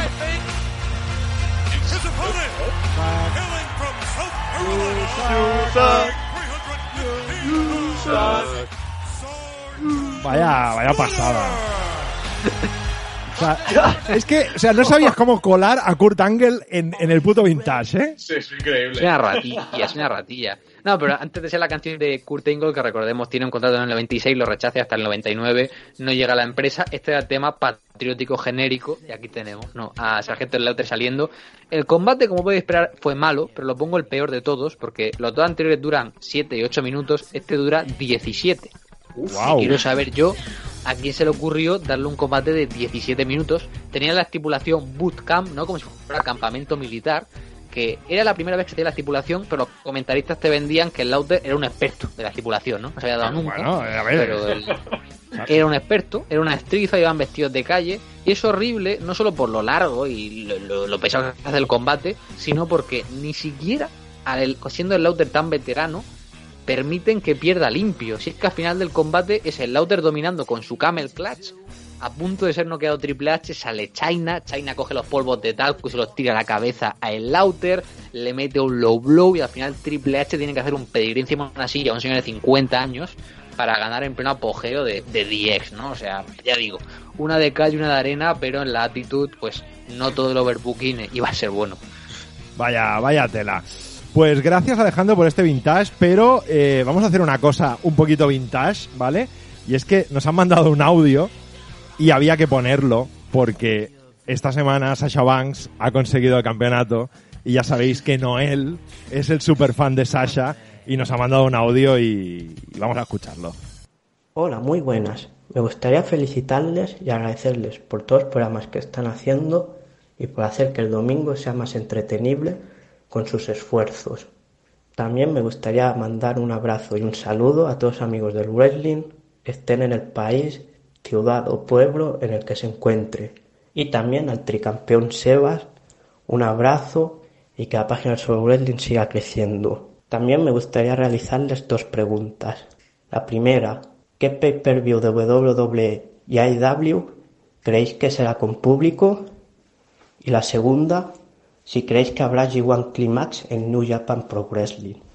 Felicitar a Xavi por su año de, de casado, que no sé si le felicité, y por su Super Bowl de cristal, adivinando el triunfo de Braun Strowman y sobre todo adivinando que Sasha Banks iba a ser campeona en este año de tantas desgracias, que para mí fue una gran alegría. Mandar un saludo a, los fans de Alexa Nikki, que han hecho un gran trabajo como campeonas, y felicitar también a los fans de Bailey por su doble campeonato. Muchas gracias y que el radio show siga para siempre. Bueno, pues Noel, felicidades por, por la victoria de Sasha. Y bueno, próximo pay-per-view con público, pues yo creo que de WWE SummerSlam. Sí, Es, lo que, es lo que parece. Es lo que parece, porque si encima Florida avanza a la fase 2, como bien han dicho, que se podrá ya hacer con público, aunque sean solo 50 personas, no sé, yo creo que en este caso, yo creo que para agosto eh, pueden ser capaces de, de que se, incluso de un pelín más, no lo creo, pero yo creo que pueden ser capaces de que haya un pay-per-view ya con público, aunque sea reducido. En, en Boston, en Boston no creo que se haga, pero sí que es posible que, que haga la transición a, a Florida, teniendo en cuenta que Florida ha sido un estado un poquito más laxo con el tema y que en principio ya se podría meter hasta el 25% del aforo, ¿no? Que es algo que no el Elite Wrestling lo podrían haber hecho perfectamente en ese Daily's Place, que sí que vemos a lo- alguna que otra gente, ¿no? Que aparece por ahí que no se sabe bien bien si son parte de la producción, si son familias, vimos a niños, ¿no? En el combate previo al Double or Nothing, pero, pero más allá de eso no lo sé, ¿no? Así que yo creo que sí, que será seguramente en Florida y veremos si, si en agosto podemos verlo. Sobre todo porque deben cerrarse algunas historias para SummerSlam y yo entiendo que WWE quiere hacerlo con público, pero por ejemplo la historia de Sasha y de Bailey sí que necesita un poquito más de, de fuel, ¿no? Entonces quizá para SummerSlam tiene que ser ya el cierre final y si puede ser con público, sobre todo teniendo todas las medidas de seguridad evidentemente, pues mucho mejor. Me veo montando unas gradas supletorias para dejarlas vacías y que el 25% del estadio sea llenarlo. siguiendo y siguiendo con lo que ha dicho, con lo que ha preguntado Noel, en este caso yo creo que de AE- AEW sería el All Out, eh, que supongo que no sé si lo harán en, en agosto, no hay nada anunciado, pero eh, yo creo que si pueden anunciarlo lo harán, lo harán sin público. Ahí lo harán con público, perdón. Yo solo quería hacer, antes de pasar a lo siguiente, un comentario al vintage de Alejandro, que se ha olvidado del mejor, de lo mejor que pasó en In Your House, que fue en el primer In Your House cuando le regalaron la casa a un niño y seis meses después el niño la vendió. Oh. No sería Nicolás ese niño. Es maravilloso. No, no. ten- eh, el, el- el ídolo en cuestión se llama Matthew Pomposelli. ¿Eh? 11 añitos y le tocó una casa de In Your House, la única que se repartió, y a los seis meses la vendió. ¿Y de, de New Japan? Visionario. ¿Sabéis algo de En New New Japan? Japan, yo creo que el G1 Climax se va a poder celebrar. O sea, Japón es de los países que mejor está gestionando la crisis sanitaria. Tiene un ritmo en la bajada de casos bastante bueno. Está siendo bastante responsable de momento. Veremos cómo progresa, obviamente. Eh, New Japan tiene una conferencia de prensa este martes por la mañana en el que estará anunciando eh, sus próximas medidas para hacer show. Probablemente empezarán a hacer show a puerta cerrada eh, en el mes de junio. Y yo creo que para la segunda semana de julio es cuando anunció el Korakuen en Tokio. Empezarán a hacer show con asistencia reducida, ¿no? Como hace DDT, sobre todo en pabellones bien ventilados y al aire libre. El G1 Climax siendo en otoño, creo que si todo sigue como va, y esperemos que sea así, no me sorprendería nada que viéramos un G1 Climax, sino a máximo rendimiento y con el máximo aforo, sí en torno al 75%. Y respecto a lo que decís también de espectáculos en Estados Unidos, que la gente en el chat, eh, Kit dice que son muy responsables. Eh, buscad en Twitter cómo estaba Las Vegas ayer, que volvieron a abrir, absolutamente llenos los casinos. Locura. yo creo que de, de cada 500 personas, una con mascarilla. Y, y- y las medidas de seguridad, sobre todo, porque ves ahí a la gente jugando a las fichas, que las fichas en principio las toca todo el mundo, Claro, estamos claro. cerca hablando de charleta, ni una persona con una máscara, ¿no? Eh, con una mascarilla, y vamos, me parece lamentable, ¿no? Teniendo en cuenta, sobre todo, que All Elite Wrestling Double or Nothing se iba a hacer en Las Vegas en el MGM Grand, eh, los cancelaron todos por la pandemia por COVID-19 y ahora resulta que abren los casinos y estamos igual que si estuviésemos al inicio, ¿no? Es algo que, que a mi parecer vamos, nunca entenderé sobre todo de la sociedad norteamericana, ¿no? Porque me- le pasa en muchas ocasiones, ¿no? Que quizás son una especie aparte, ¿no? Les tienen que dar de comer aparte siempre a los americanos. Bueno, pues hasta aquí el vintage y, y vamos a ver ahora qué es lo que nos trae Iván, que, que miedo, miedo me da. Hola, this is King Ricochet and you're listening to Solo Wrestling Radio Show.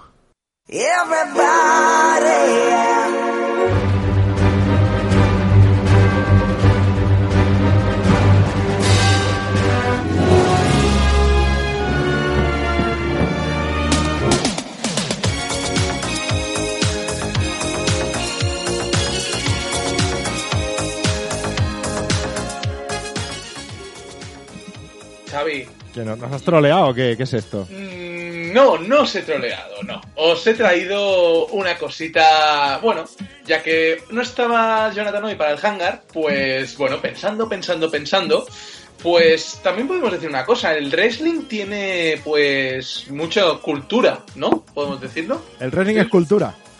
tiene cultura, tiene al menos cultura, al menos tiene películas, tiene libros, tiene músicas, tiene de todo, un poco y siempre nos da un poco de ello. Así que hoy os voy a traer, mm, vamos a decir, recomendaciones de libros, películas, series que, se, que tengáis en cuenta, que algunos seguro que ya lo habréis visto porque algunos sois unos fricazos, como es el caso de Alejandro de Alex Jiménez. Así Pero- que. pero ¿por qué está eh, pillando? Que se corrobora, se corrobora, por supuesto, y alguno que está en potencia, como el otro, el, el señor Alejandro Gómez, que está en potencia. Pero bueno, os voy a traer una serie de recomendaciones o algo así para que la gente, bueno, sepa que también el wrestling eh, tiene su qué. Hay muchos libros, hay muchas series, hay muchas películas. Os voy a traer cinco, os la voy a repartir. Así que, bueno, vamos con el primero.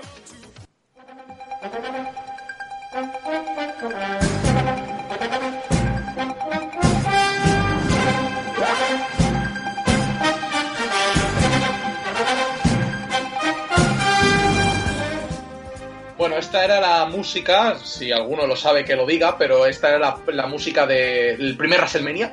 El primer. WrestleMania, y es que en España tenemos una especie de un libro, eh, un libro que se hizo aquí en español, lo hizo el escritor llamado Ismael Rubio, ¿Qué y que se libro? llama WWF Titanes del Ring.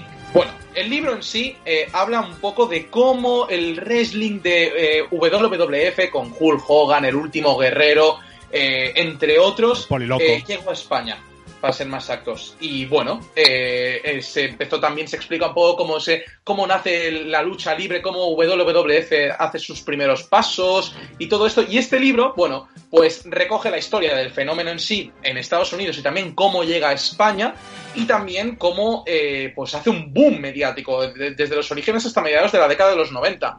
El lector tendrá acceso pues, a biografías de luchadores, eh, datos sobre eventos celebrados que seguramente no sepáis y, bueno, básicamente también declaraciones interesantes de algunos, eh, algunos luchadores que también participaron en este libro, incluso también eh, juguetes, videojuegos, eh, películas, también como una especie de libro de recomendaciones, Eh, como una guía, vamos a decirlo exactamente. Y en este, lo que podemos decir que incluye un prólogo de un viejo conocido en el wrestling español que es Tallas, eh, como todos sabéis que eh, está en la triple W, pues él hizo un prólogo y también tiene un, eh, y tam- bueno, también una serie de ilustraciones dentro del libro. No sé si alguien sabía de este libro, si Sí, alguien lo habíamos tenía- comentado hace tiempo en, en- en Solo Wrestling, el, el libro este que había aparecido, pero la verdad es que le perdimos la pista un poquito y no, no sabía dónde, dónde había quedado. No, no, pero este ti- pues esto todavía se sigue en la venta. Si lo queréis comprar, está en Amazon por el módico precio de 21,80. Así que, bueno, si alguien lo quiere comprar, es una buena guía para saber un poco si quieres comenzar dentro de WWF, ¿eh? es decir, para saber cómo empezó todo este mundillo y cómo llegó a España, por supuesto, con el llamado pressing catch, que aunque a mucho no nos guste, pues se comenzó a llamar de esta manera. Pero no solamente hay libros, sino que también hay cómics y vamos con la siguiente.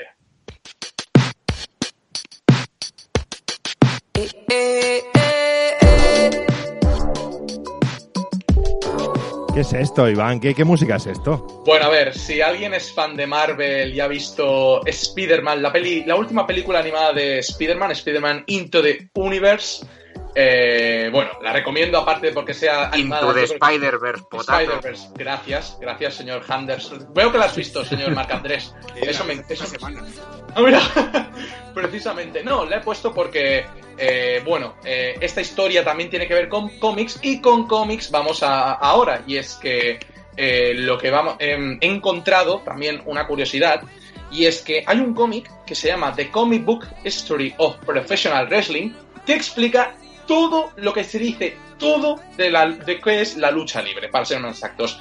En 2018, un podcast de lucha, de lucha libre llamado eh, Straight Shoot eh, pues hizo esta historieta de novela gráfica en la que la lucha libre, explicando luchadores clave, todo cómo nació la lucha libre en sí, en México, en Estados Unidos, también tiene un apartado que habla del puro resu, eh, combates, promociones históricas, todo con dibujos, todo con diálogos, todo como si fuera una historia para niños. Y es muy interesante, sobre todo para aquellos que quieren iniciar a sus hijos porque les gusta el wrestling o algo por el estilo, pues es una buena manera, está en Amazon también, está también en muchas librerías. Y también ¿Pero qué explica te llevas comisión tú o qué pasa, tío? Sí, yo voy, voy- voy a comisión hoy, por eso voy haciendo estas pequeñas, eh, eh, estos pequeños apuntes. Esto lo ha hecho, como hemos comentado, un podcast que se llama Straight Shoot, que lo ha hecho el escritor y podcaster Aubrey Sitterson y el ilustrador Chris Moreno. Entre ellos, pues se menciona tanto a Bruno San Martino, Hulk Hogan, The Rock y también John Cena, Kenny Omega, Sasha Banks, también se habla de Kazuchika Okada, también de Tetsuya Naito. Es muy interesante, no solamente esto, sino que también habla mucho también de cómo se expandió la lucha libre por Latinoamérica, concretamente por zonas de, como Puerto Rico o incluso en Europa como el Reino Unido o Alemania. No sé si vosotros eh, habíais pensado alguna vez que tendría, había un cómic así en el mundo, pero ese es el suyo, está en Amazon. Pregunta, así que si pregunta queréis Juanjo si, comprar- si estaba en Amazon, ya, ya veo que sí, que lo has leído, sí, sí. Así que es- ya sabéis, si queréis y todo esto. También aparece un poco de Ring of Honor, Alejandro, que esto también te interesará. Ya está, ya, ya lo, co- lo compro, lo compro. Que lo tienes- si lo tienes ahí, esto aparece un poco de todo. Así que bueno, dentro de lo que cabe, esto es eh, película, eh, perdón, eh, libros. Así que vamos ahora con pelis y series. Vamos con la primera. Well, folks, we're all out of time. This is Johnny Gomez saying good fight, good night. Esto sí que lo he visto yo, ¿eh? Eh, ¿os ¿Suena esta música? Sí. A ver si alguien me lo puede adivinar. Que sois muy jóvenes. No, no veíais la MTV cuando molaba. Exacto. Y era de la MTV. A ver, el Marc Andrés, que tú seguro que sabes muchas cosas. No, no, yo de músicas ya quedó demostrado la semana pasada, no tengo ni idea. Pues sí, lo ha dicho bien Xavi, y es cuando de la MTV molaba, para ser más exactos. Pues sí, porque esto es Celebrity Deathmatch. ¿Qué es Celebrity Deathmatch? Pues era una serie de claymation, es decir, eh, como figuritas de plastilina hechas en tres dimensiones, que molaba un montón, que lo que representaba básicamente eran combates de lucha libre, en el que, aparte de aparecer luchadores, eh, en, el- en muchos casos también aparecían celebridades de tanto actores como otro tipo de deportistas, y básicamente lo dice el nombre Celebrity Deathmatch, una palabra que a Alejandro le gusta mucho, Deathmatch, pues todo esto Ah, acababa era con celebrity. muertes espantosas, eran asquerosas, y era muy conocido por su cantidad de sangre que había y también por muchas escenas muy divertidas. Esta serie fue creada en 1998, eh, duró 75 episodios, hubo un- incluso un especial, uno, un videojuego que no tuvo mucho éxito, Oh. pero finalmente fue cancelado en 2002. Hay que, mm, como punto curioso, podemos destacar que Stone Cold Steve Austin participó en uno de estos episodios como comentarista invitado, estuvo muy bien, en el que, bueno, daba sus pilillos y todo esto y también tenía su propio personaje. Hay que decir que en 2005 lo intentaron recuperar, pero no tuvo mucho éxito. Eso sí, solo tuvo éxito el primer episodio, que lo vieron más de 3 millones de personas en Estados Unidos, convirtiéndose en el estreno más visto de la historia del segundo canal de MTV, que ya no existe, pero fue cancelado en 2007. Os voy a dejar un pequeño fragmento y ya que no está Jonathan, espero que lo escuche en el podcast, porque aparece su querido ídolo, Dios supremo de rock, que lucha precisamente contra un actor que tiene su mismo apellido, Chris Rock.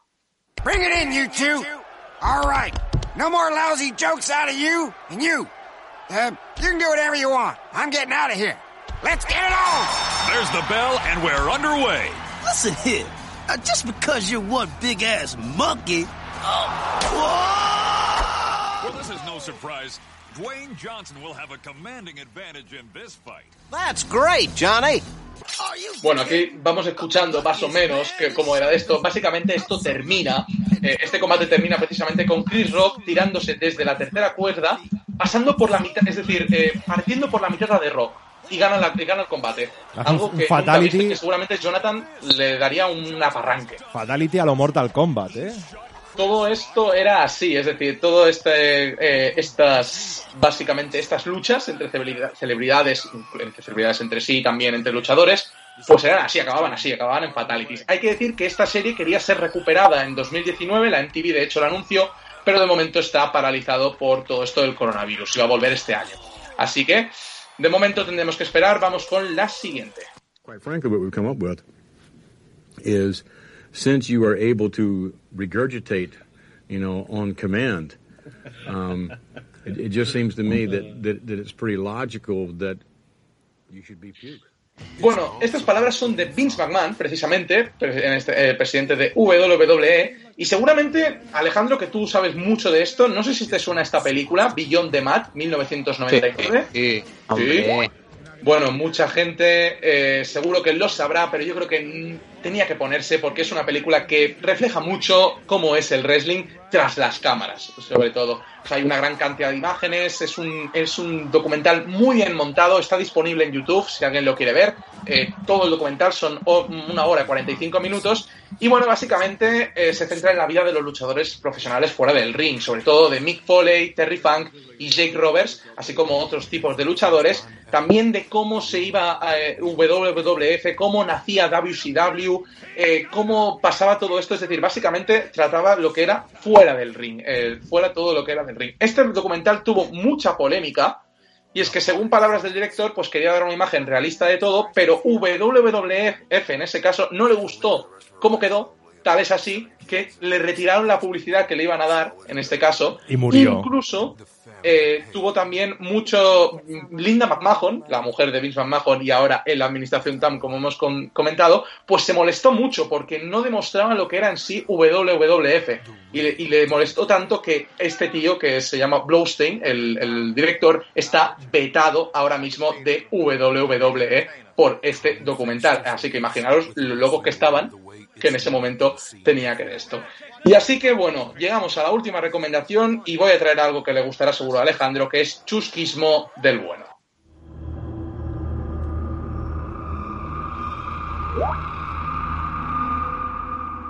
We got a private gig, and they want you. Who the fuck wants a private gig in an empty prison? As of tomorrow, you've bought yourself a franchise.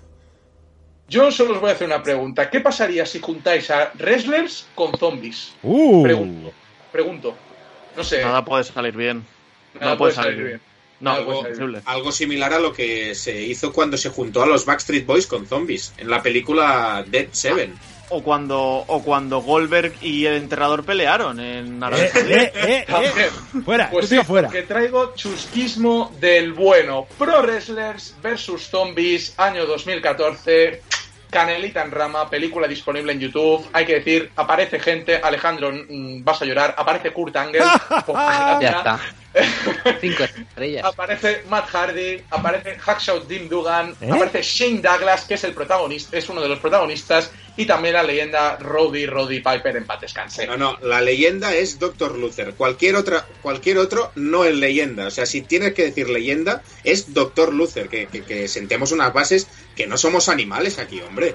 También es verdad, también hay que destacarlo. Rápidamente hago una pequeña sinopsis. El- el- Shane Douglas el tráiler es- es un a un peliculón. luchador en el ring y el hermano de ese luchador que muere, pues busca venganza, entrega su alma a un día al demonio y ese demonio tiene la capacidad de crear muertos vivientes, tanto es así que ese hermano lo, mete en un manicomio abandonado, tanto es así que todos los monstruos van a por él y de la nada aparece gente como Roddy Roddy Piper, Matt Hardy, Jim Duggan, Kurt Angle también tiene un cameo maravilloso. Maravilloso. mm, eh, es, es delicatessen. Está en YouTube. Pro Wrestlers vs. Zombies 2014.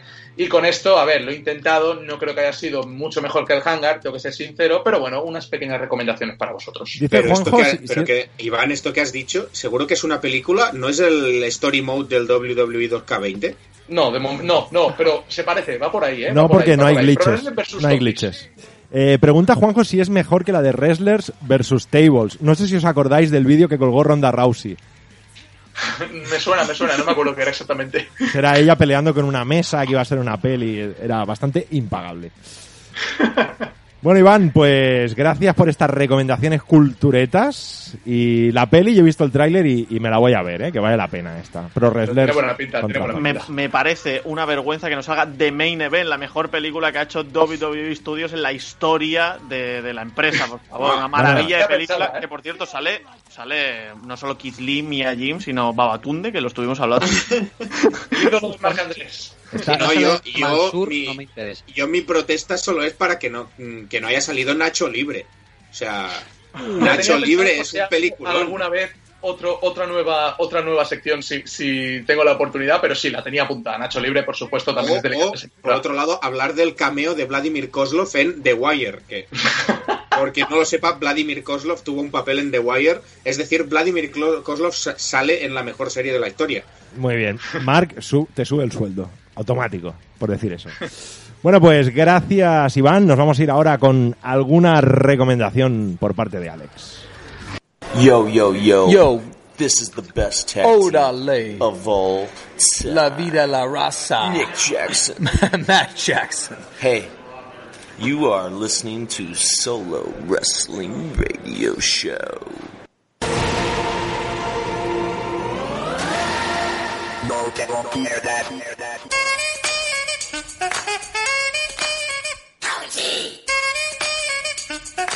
Uno, dos, tres, cuatro.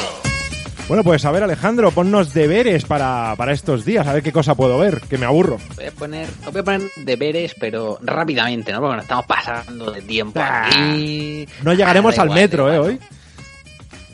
Freestyle. Nada, básicamente que sabéis que os estoy poniendo esta semana de deberes principalmente cositas para ver gratis, ¿no? Ya que siempre os he recomendado cosas bajo muro de pago, pues quiero recomendaros cositas que podáis ver sin tener que pagar nada, que hay mucho material para estos, estos momentos. Y ya que estaba tan de moda, ¿no? Esta serie que hizo Vice sobre eh, Dark Side of the Ring, os quería recomendar también la serie que también produjo Vice, que se llama The Wrestlers, ¿no? Que es una serie en la que hablan sobre perfiles de luchadores y más con de todo tipo, ¿no? A lo mejor luchadores de Norteamérica, de Japón Y os quería recomendar concretamente el episodio 4 de la primera temporada, que es sobre el Deathmatch Wrestling. Y principalmente, pues tiene una entrevista a Danny Havoc, ¿no? El fallecido Danny Havoc, que está hablando y tiene un peso muy importante en este episodio. Pero además, pues también tiene entrevistas con gente tan importante como eh, Atsushi Onita, gente como Jun Kashai, gente como Mastrimon, Masada. Están hablando y ¿Quién es un documental esos? muy bonito. Y ya digo, ¿no? Qué mejor manera para comprender este mundo, escuchando a los mejores y sobre todo, pues pudiendo hablar también a una leyenda que ya no está entre nosotros, como es el caso de Danny Havoc.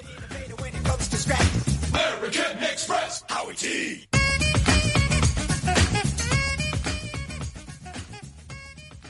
How are you? I'm Drew McIntyre, and you're listening to Solo Wrestling Radio Show.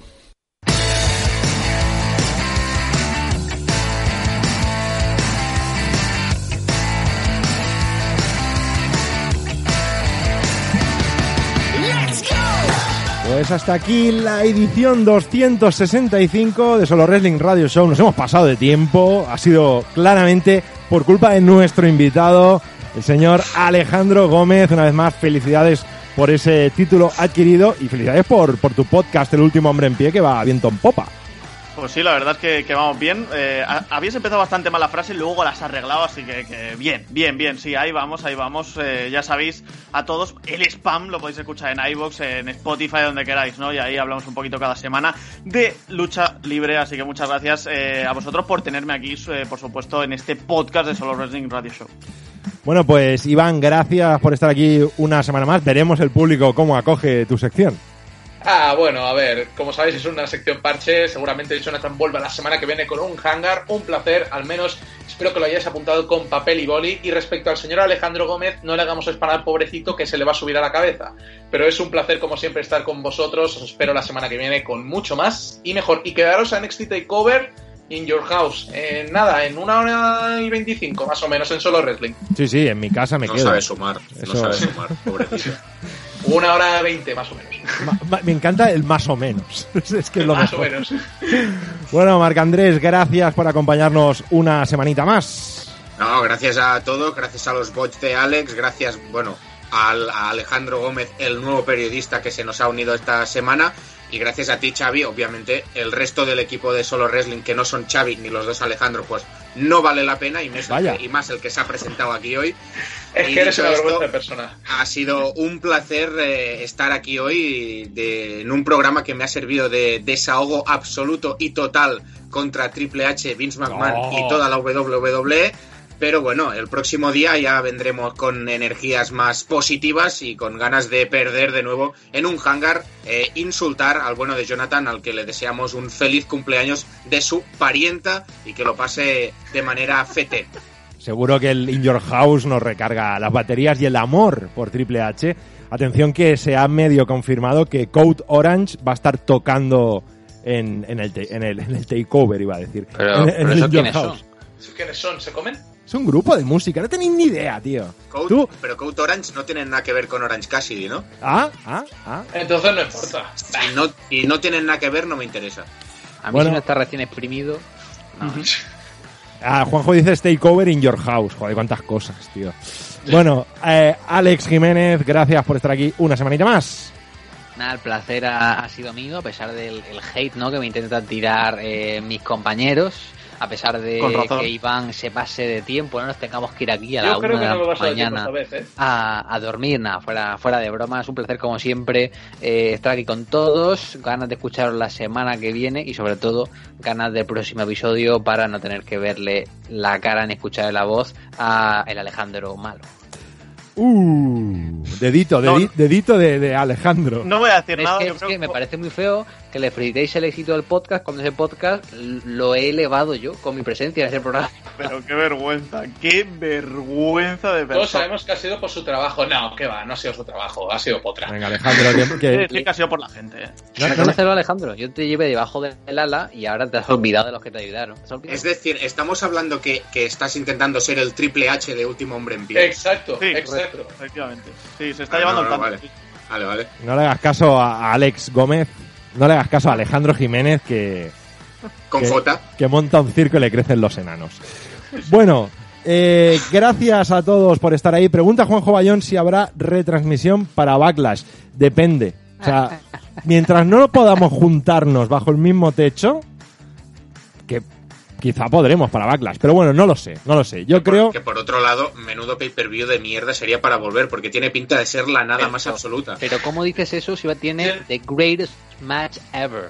Exacto. Es verdad. Bueno, a ver, de Wrestling match. A ver, a ver, también es verdad, cuando a WWE anunció The Greatest Royal Rumble, Titus O'Neill se marcó el mejor Sí. spot de la historia de la compañía. Así que vamos a darle un voto de confianza a. WWE.